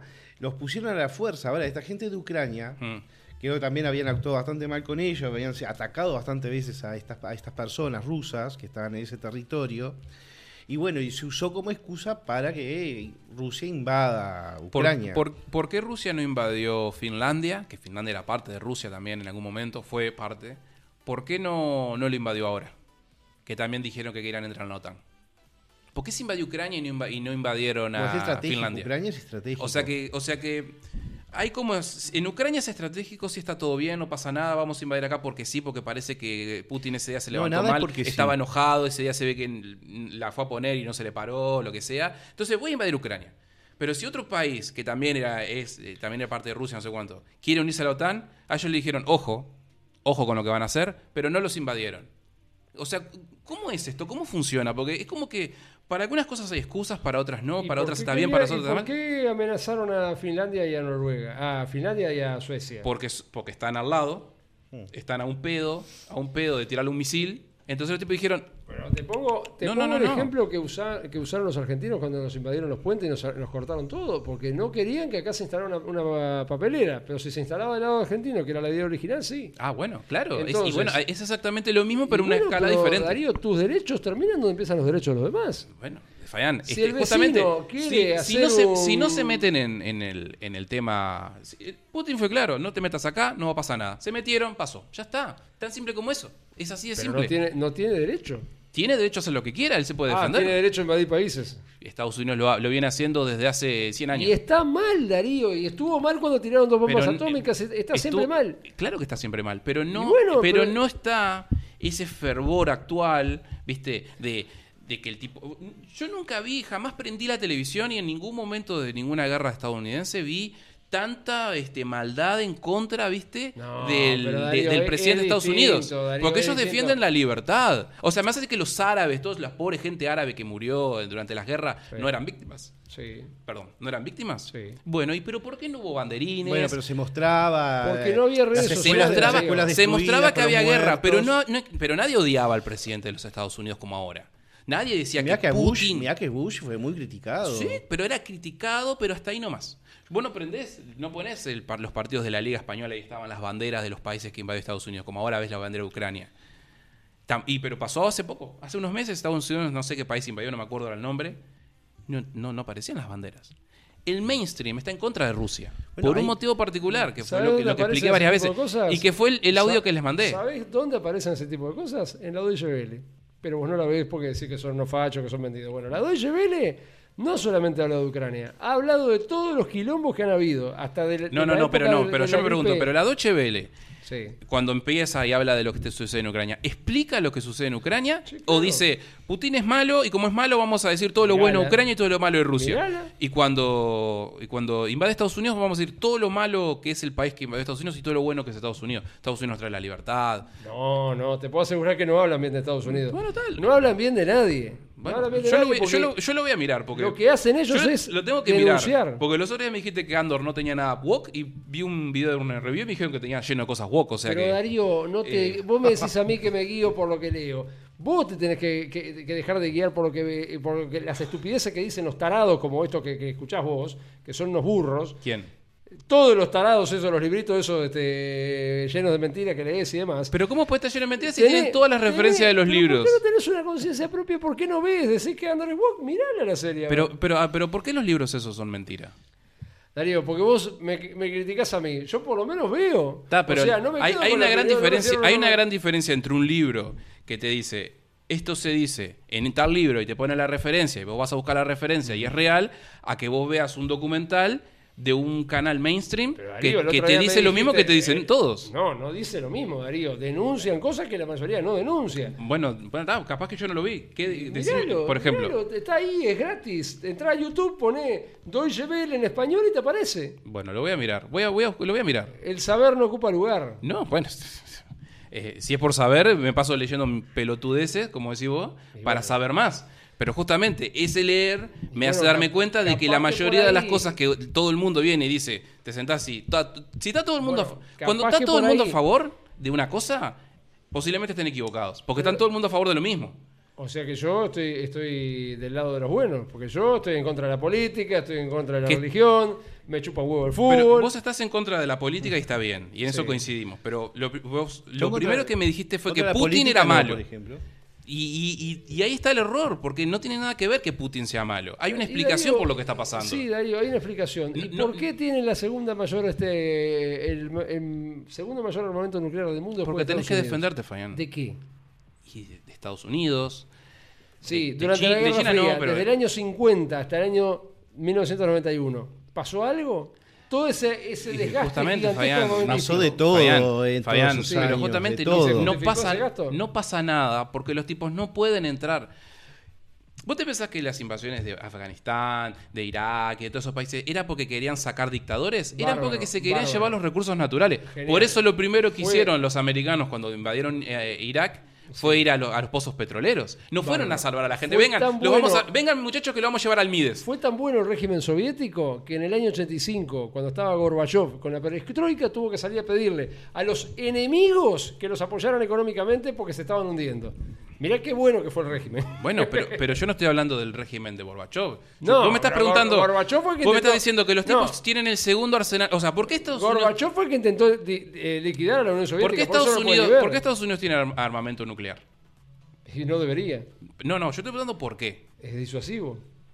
¿Y por qué Rusia tiene armamento nuclear? Y es disuasivo. Exactamente, es tan simple como Pero si vos te vas a si meter conmigo, o sea, el malo, si te querés es- hacer el malo con es Estados una guerra a ver quién la tiene más grande. mismo la, Sí, lo tiene la. India Pero no- y la tiene China, que también Sí, son Francia enemigos. también. Y la China e India Bueno, son enemigos. bueno, a pero ver, exactamente, eh, si esto es una guerra a ver quién la tiene más grande. Y si vos te vas a defender Claro, tu país, claro. Y la tenés que tener más por eso grande. amenazás a un país como Ucrania, que es un país así, al lado de un país así, No, porque le vas a no, tirar una bomba atómica. Otra vez, no. Primero que nada, no le van a tirar una bomba atómica, eso es mentira, no va a ¿y ¿Por suceder. No por le va a tirar dijo? una bomba atómica porque la radiación está pegado. No van a tirar una bomba atómica y les va, a- les va a Fabián, Genial, ¿y por Fabián, qué lo o sea, entonces? ¿vos te pensás que el tipo es Hizo así, idiota? ¿no? Voy a mandar una bomba atómica. Está, ¿y por No, qué? no queda nadie, Fabián, no queda nadie. Genial, genial. ¿Y por qué está aplaudiendo, que, va- que- amenazando con que va a hacer eso? No se le critica a los yanquis que tiraron dos bombas atómicas. Eh, ¿Cómo es? El- ¿Mm? La otra vez en una charla que el loco Putin dio, el loco dijo, no somos nosotros los que estamos invirtiendo cada vez más dinero en armamento, es Ah, Estados no, Unidos. Es. Estados Unidos, Fabián. Sí, Es- sí. Pero vos alguna vez viste las gráficas de lo que invierte Estados Unidos en, en defensa? Invierten, lo que, in- los tipos tienen una inversión de, de- de- de armamento 10 veces más grande que las economías de, Rusia. Los tipos, ¿por qué? Porque los tipos dicen, mira, yo soy el que la tiene más grande. Y como soy el que la tiene más grande, vos vas a hacer lo que yo quiera. ¿Está? Genial. Entonces, los demás, que los demás tienen que aceptar eso, tienen que decir, ¿sabes qué? Vení con la más grande y haceme lo que quieras. Toma, llévate todo. Como sucede en estos países, que no, no tenemos forma de defendernos de ninguna forma, nunca va a suceder que nos vamos a defender. ¿Por qué? Porque la tenemos muy chiquita, pero muy minúscula, ni se ve. ¿Cómo nos vamos a defender? Rusia dijo, ah, está bien, yo me voy a defender, entonces yo la voy a tener tan grande como vos. Y así fue que los rusos crearon sus propias armas atómicas. Obvio que los tipos tienen, tenían unos cerebros, unos genios que creaban cosas, también porque ni siquiera los yankees fueron los que inventaron las bombas atómicas, sino que fue un alemán. Este, ¿Cómo es? Este, y los no, tipos se están no, defendiendo. No, no, pará, pará, pará. Eh, un alemán no las inventó. Lo que descubrió fue Bueno, la teoría. la teoría. Y se y la creó loco este otro, no me sale el nombre. eh, Oppenheimer. Oppenheimer, perdón. Este. Eh, ¿Qué estaba diciendo? No sé, me cansé, me cansé. No tiene, no tiene argumentos. Yo No tiene estamos- argumentos. El argumento es que los tipos se están defendiendo. Llevamos dos horas y media. Y Más. los, tipos que se están los tipos se están defendiendo, ¿cómo se defendían? Segunda parte del debate de la guerra de Ucrania, esto va a explotar otra vez como el primer debate. Esperemos, esperemos que a la gente le guste, que es lo más importante. Pero bueno, no importa la cantidad de tiempo, lo que importa es que sea divertido, la gente se está divirtiendo, se está matando de la risa. Sí, ya veo. Sí, se está matando. En Ucrania se están riendo. Bueno, está está. pasando la Eh, bomba, si- eh, literalmente. Si, si nos vamos a poner a pensar en todo lo malo que está pasando en el mundo en este momento, pero tenés para aburrirte entre guerras, gu- guerras internas. Este, Ucrania tenía su guerra interna antes de que, de que Putin se levantara con, con que no se le parara. Este, antes, ya en el 2014 ya tenían problemas. Y acá A tenemos nadie- una guerra interna. A nadie, no- no a nadie fue- mirá, hasta el 2021, 2000, ¿cuándo fue que arrancó la, lo de, ¿qué hace, en 2020? ¿Qué, 2000? perdón? Lo, La lo- pandemia. lo de Ucrania, no, lo de Ucrania. ¿Cuándo arrancó? No, la pandemia hace seis meses. bueno, está. Hace, antes de esos seis meses, a todo el mundo le importaba un carajo lo que pasaba en Ucrania. A todo el mundo. A todos. A todos. Acá, a los que están mirando. Sí, a todo el mundo. A los políticos. Y en, y en Ucrania pasaban un montón de aberraciones que a nadie le importaban. Fue meterse Putin por una cuestión que ya la expliqué. Ah, pobre y todo el mundo saltó con que Putin era un dictador, era malo, era esto y aquello. Pero Lo nadie. único que a mí me caía bien el tipo antes de esto. Y a mí me cae bárbaro. Y bueno, está. o sea- de- dentro de su país hace su política y A mí me A cae bárbaro porque el ah, tipo lo se está defendiendo. porque Se el está defendiendo. El loco le hacía frente a Estados Unidos. El tipo se está defendiendo Pero contra ahora, esto. Esto me parece En que contra de esto se está defendiendo. dentro de su país se está defendiendo, pero afuera no me gusta el método. Ah. Bueno, el método es exactamente el mismo que se ha usado toda, toda- toda la- la, la historia de la humanidad. inocentes, asesinar inocentes. Bueno, Fabián, si Por- vos hubieses nacido hace un 200 tema años atrás, posiblemente en lugar de tener una laptop y un micrófono tendrías una lanza y estarías yendo en alguna batalla a defender, vaya a saber qué creencia. Sí, pero me hace gracia porque tanto que se critica que los yanquis malos y los yanquis malos, pero vos sos el principal consumidor de los productos yanquis. Yo no, te digo, yo no que lo- los yanquis sean Apple, malos. El pueblo celulares, norteamericano es tan víctima como el pueblo ucraniano, el pueblo ruso y, Y los, pueblos, los pueblos siempre son víctimas. Son víctimas de los líderes. Mm. Los líderes que se ponen, sean democráticos, sean reyes, sean dictadores, ellos son los que hacen la cagada. Y la gente sigue aceptando eso. Mm. Eso es el punto donde yo quiero llegar. ¿Vos querés un mundo feliz y contento?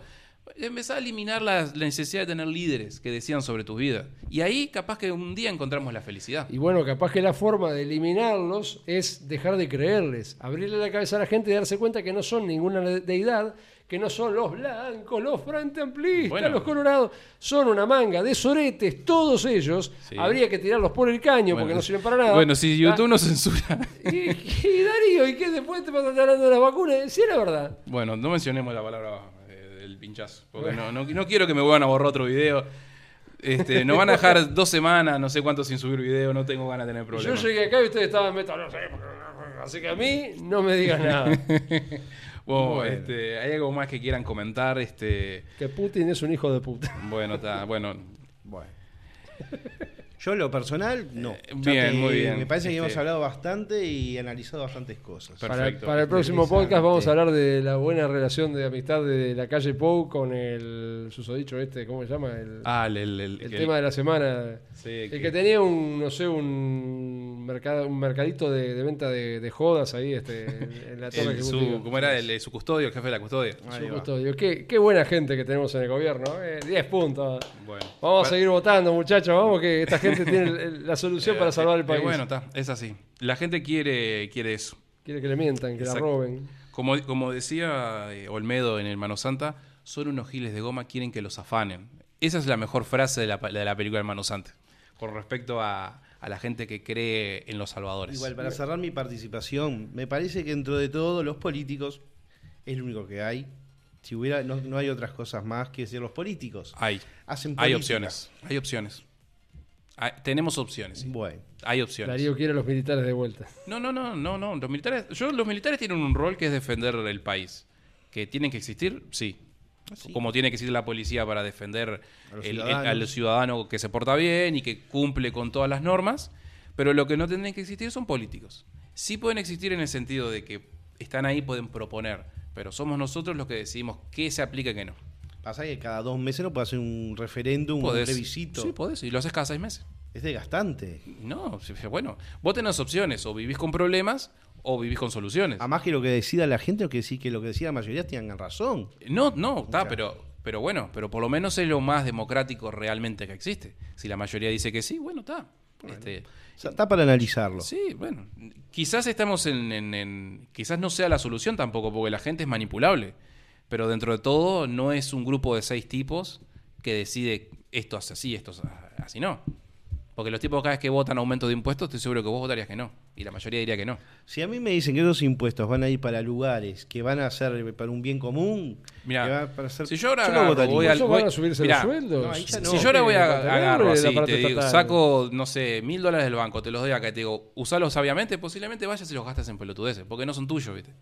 Las, las- no, las- tal vez no. Bueno, el 50% de la chance es que te lo tires en, en la timba. Mm, No me gusta jugar. Bueno, este, es, eh, la- el 50% de posibilidades es que no, no lo gastes en algo útil. Bueno. Eso le va a pasar a cualquiera. Se lo di a la vecina acá y lo gasta en droga. O sea que, Bueno, está. este, Creo que es una acusación un poco fuerte. No, la vecina. de fuerte, no, no, no. La eh, vecina falopera. Bueno, está, no gritemos porque no nos vaya que nos escuche. Vos dijiste que, que- que- que se, que se No falopeó. sí, no, no capaz que nos están mirando. Bueno, este, bueno, muchas gracias a todos por habernos escuchado Bueno. hoy. Eh, recuerden que empezamos a, a partir de ahora a las 21, ya no más a las 22, porque así nos, nos podemos extender un Sí, poquito más sí. en, en estos debates que son tan este Y, que, y aprovechen a bajarlo porque en cualquier momento lo baja YouTube por todo lo que dijeron estos Sí. dos. Y también vos dijiste, vos le diste palo a medio pueblo también. Sí, pero no hablé de la, de la pichicata. Sí, porque- bueno, está, es que de, de esto no puedes hablar. Hasta ahora podemos este, hablar mal de los políticos, pero hasta ahora a penitas, porque ya se está viniendo Tu de a amigo poquito. Queimada putea y dice cualquier cosa y nadie le dice nada. Yo Bueno. digo, ay, ah, qué horrible. Ah, pero bueno, pero que más hizo un, un lugar en el, en el mundo del periodismo alternativo. Yo también. Muy bien. Bueno, gracias. Nos vemos, Hasta gente. luego. Hasta luego. Chao, chao.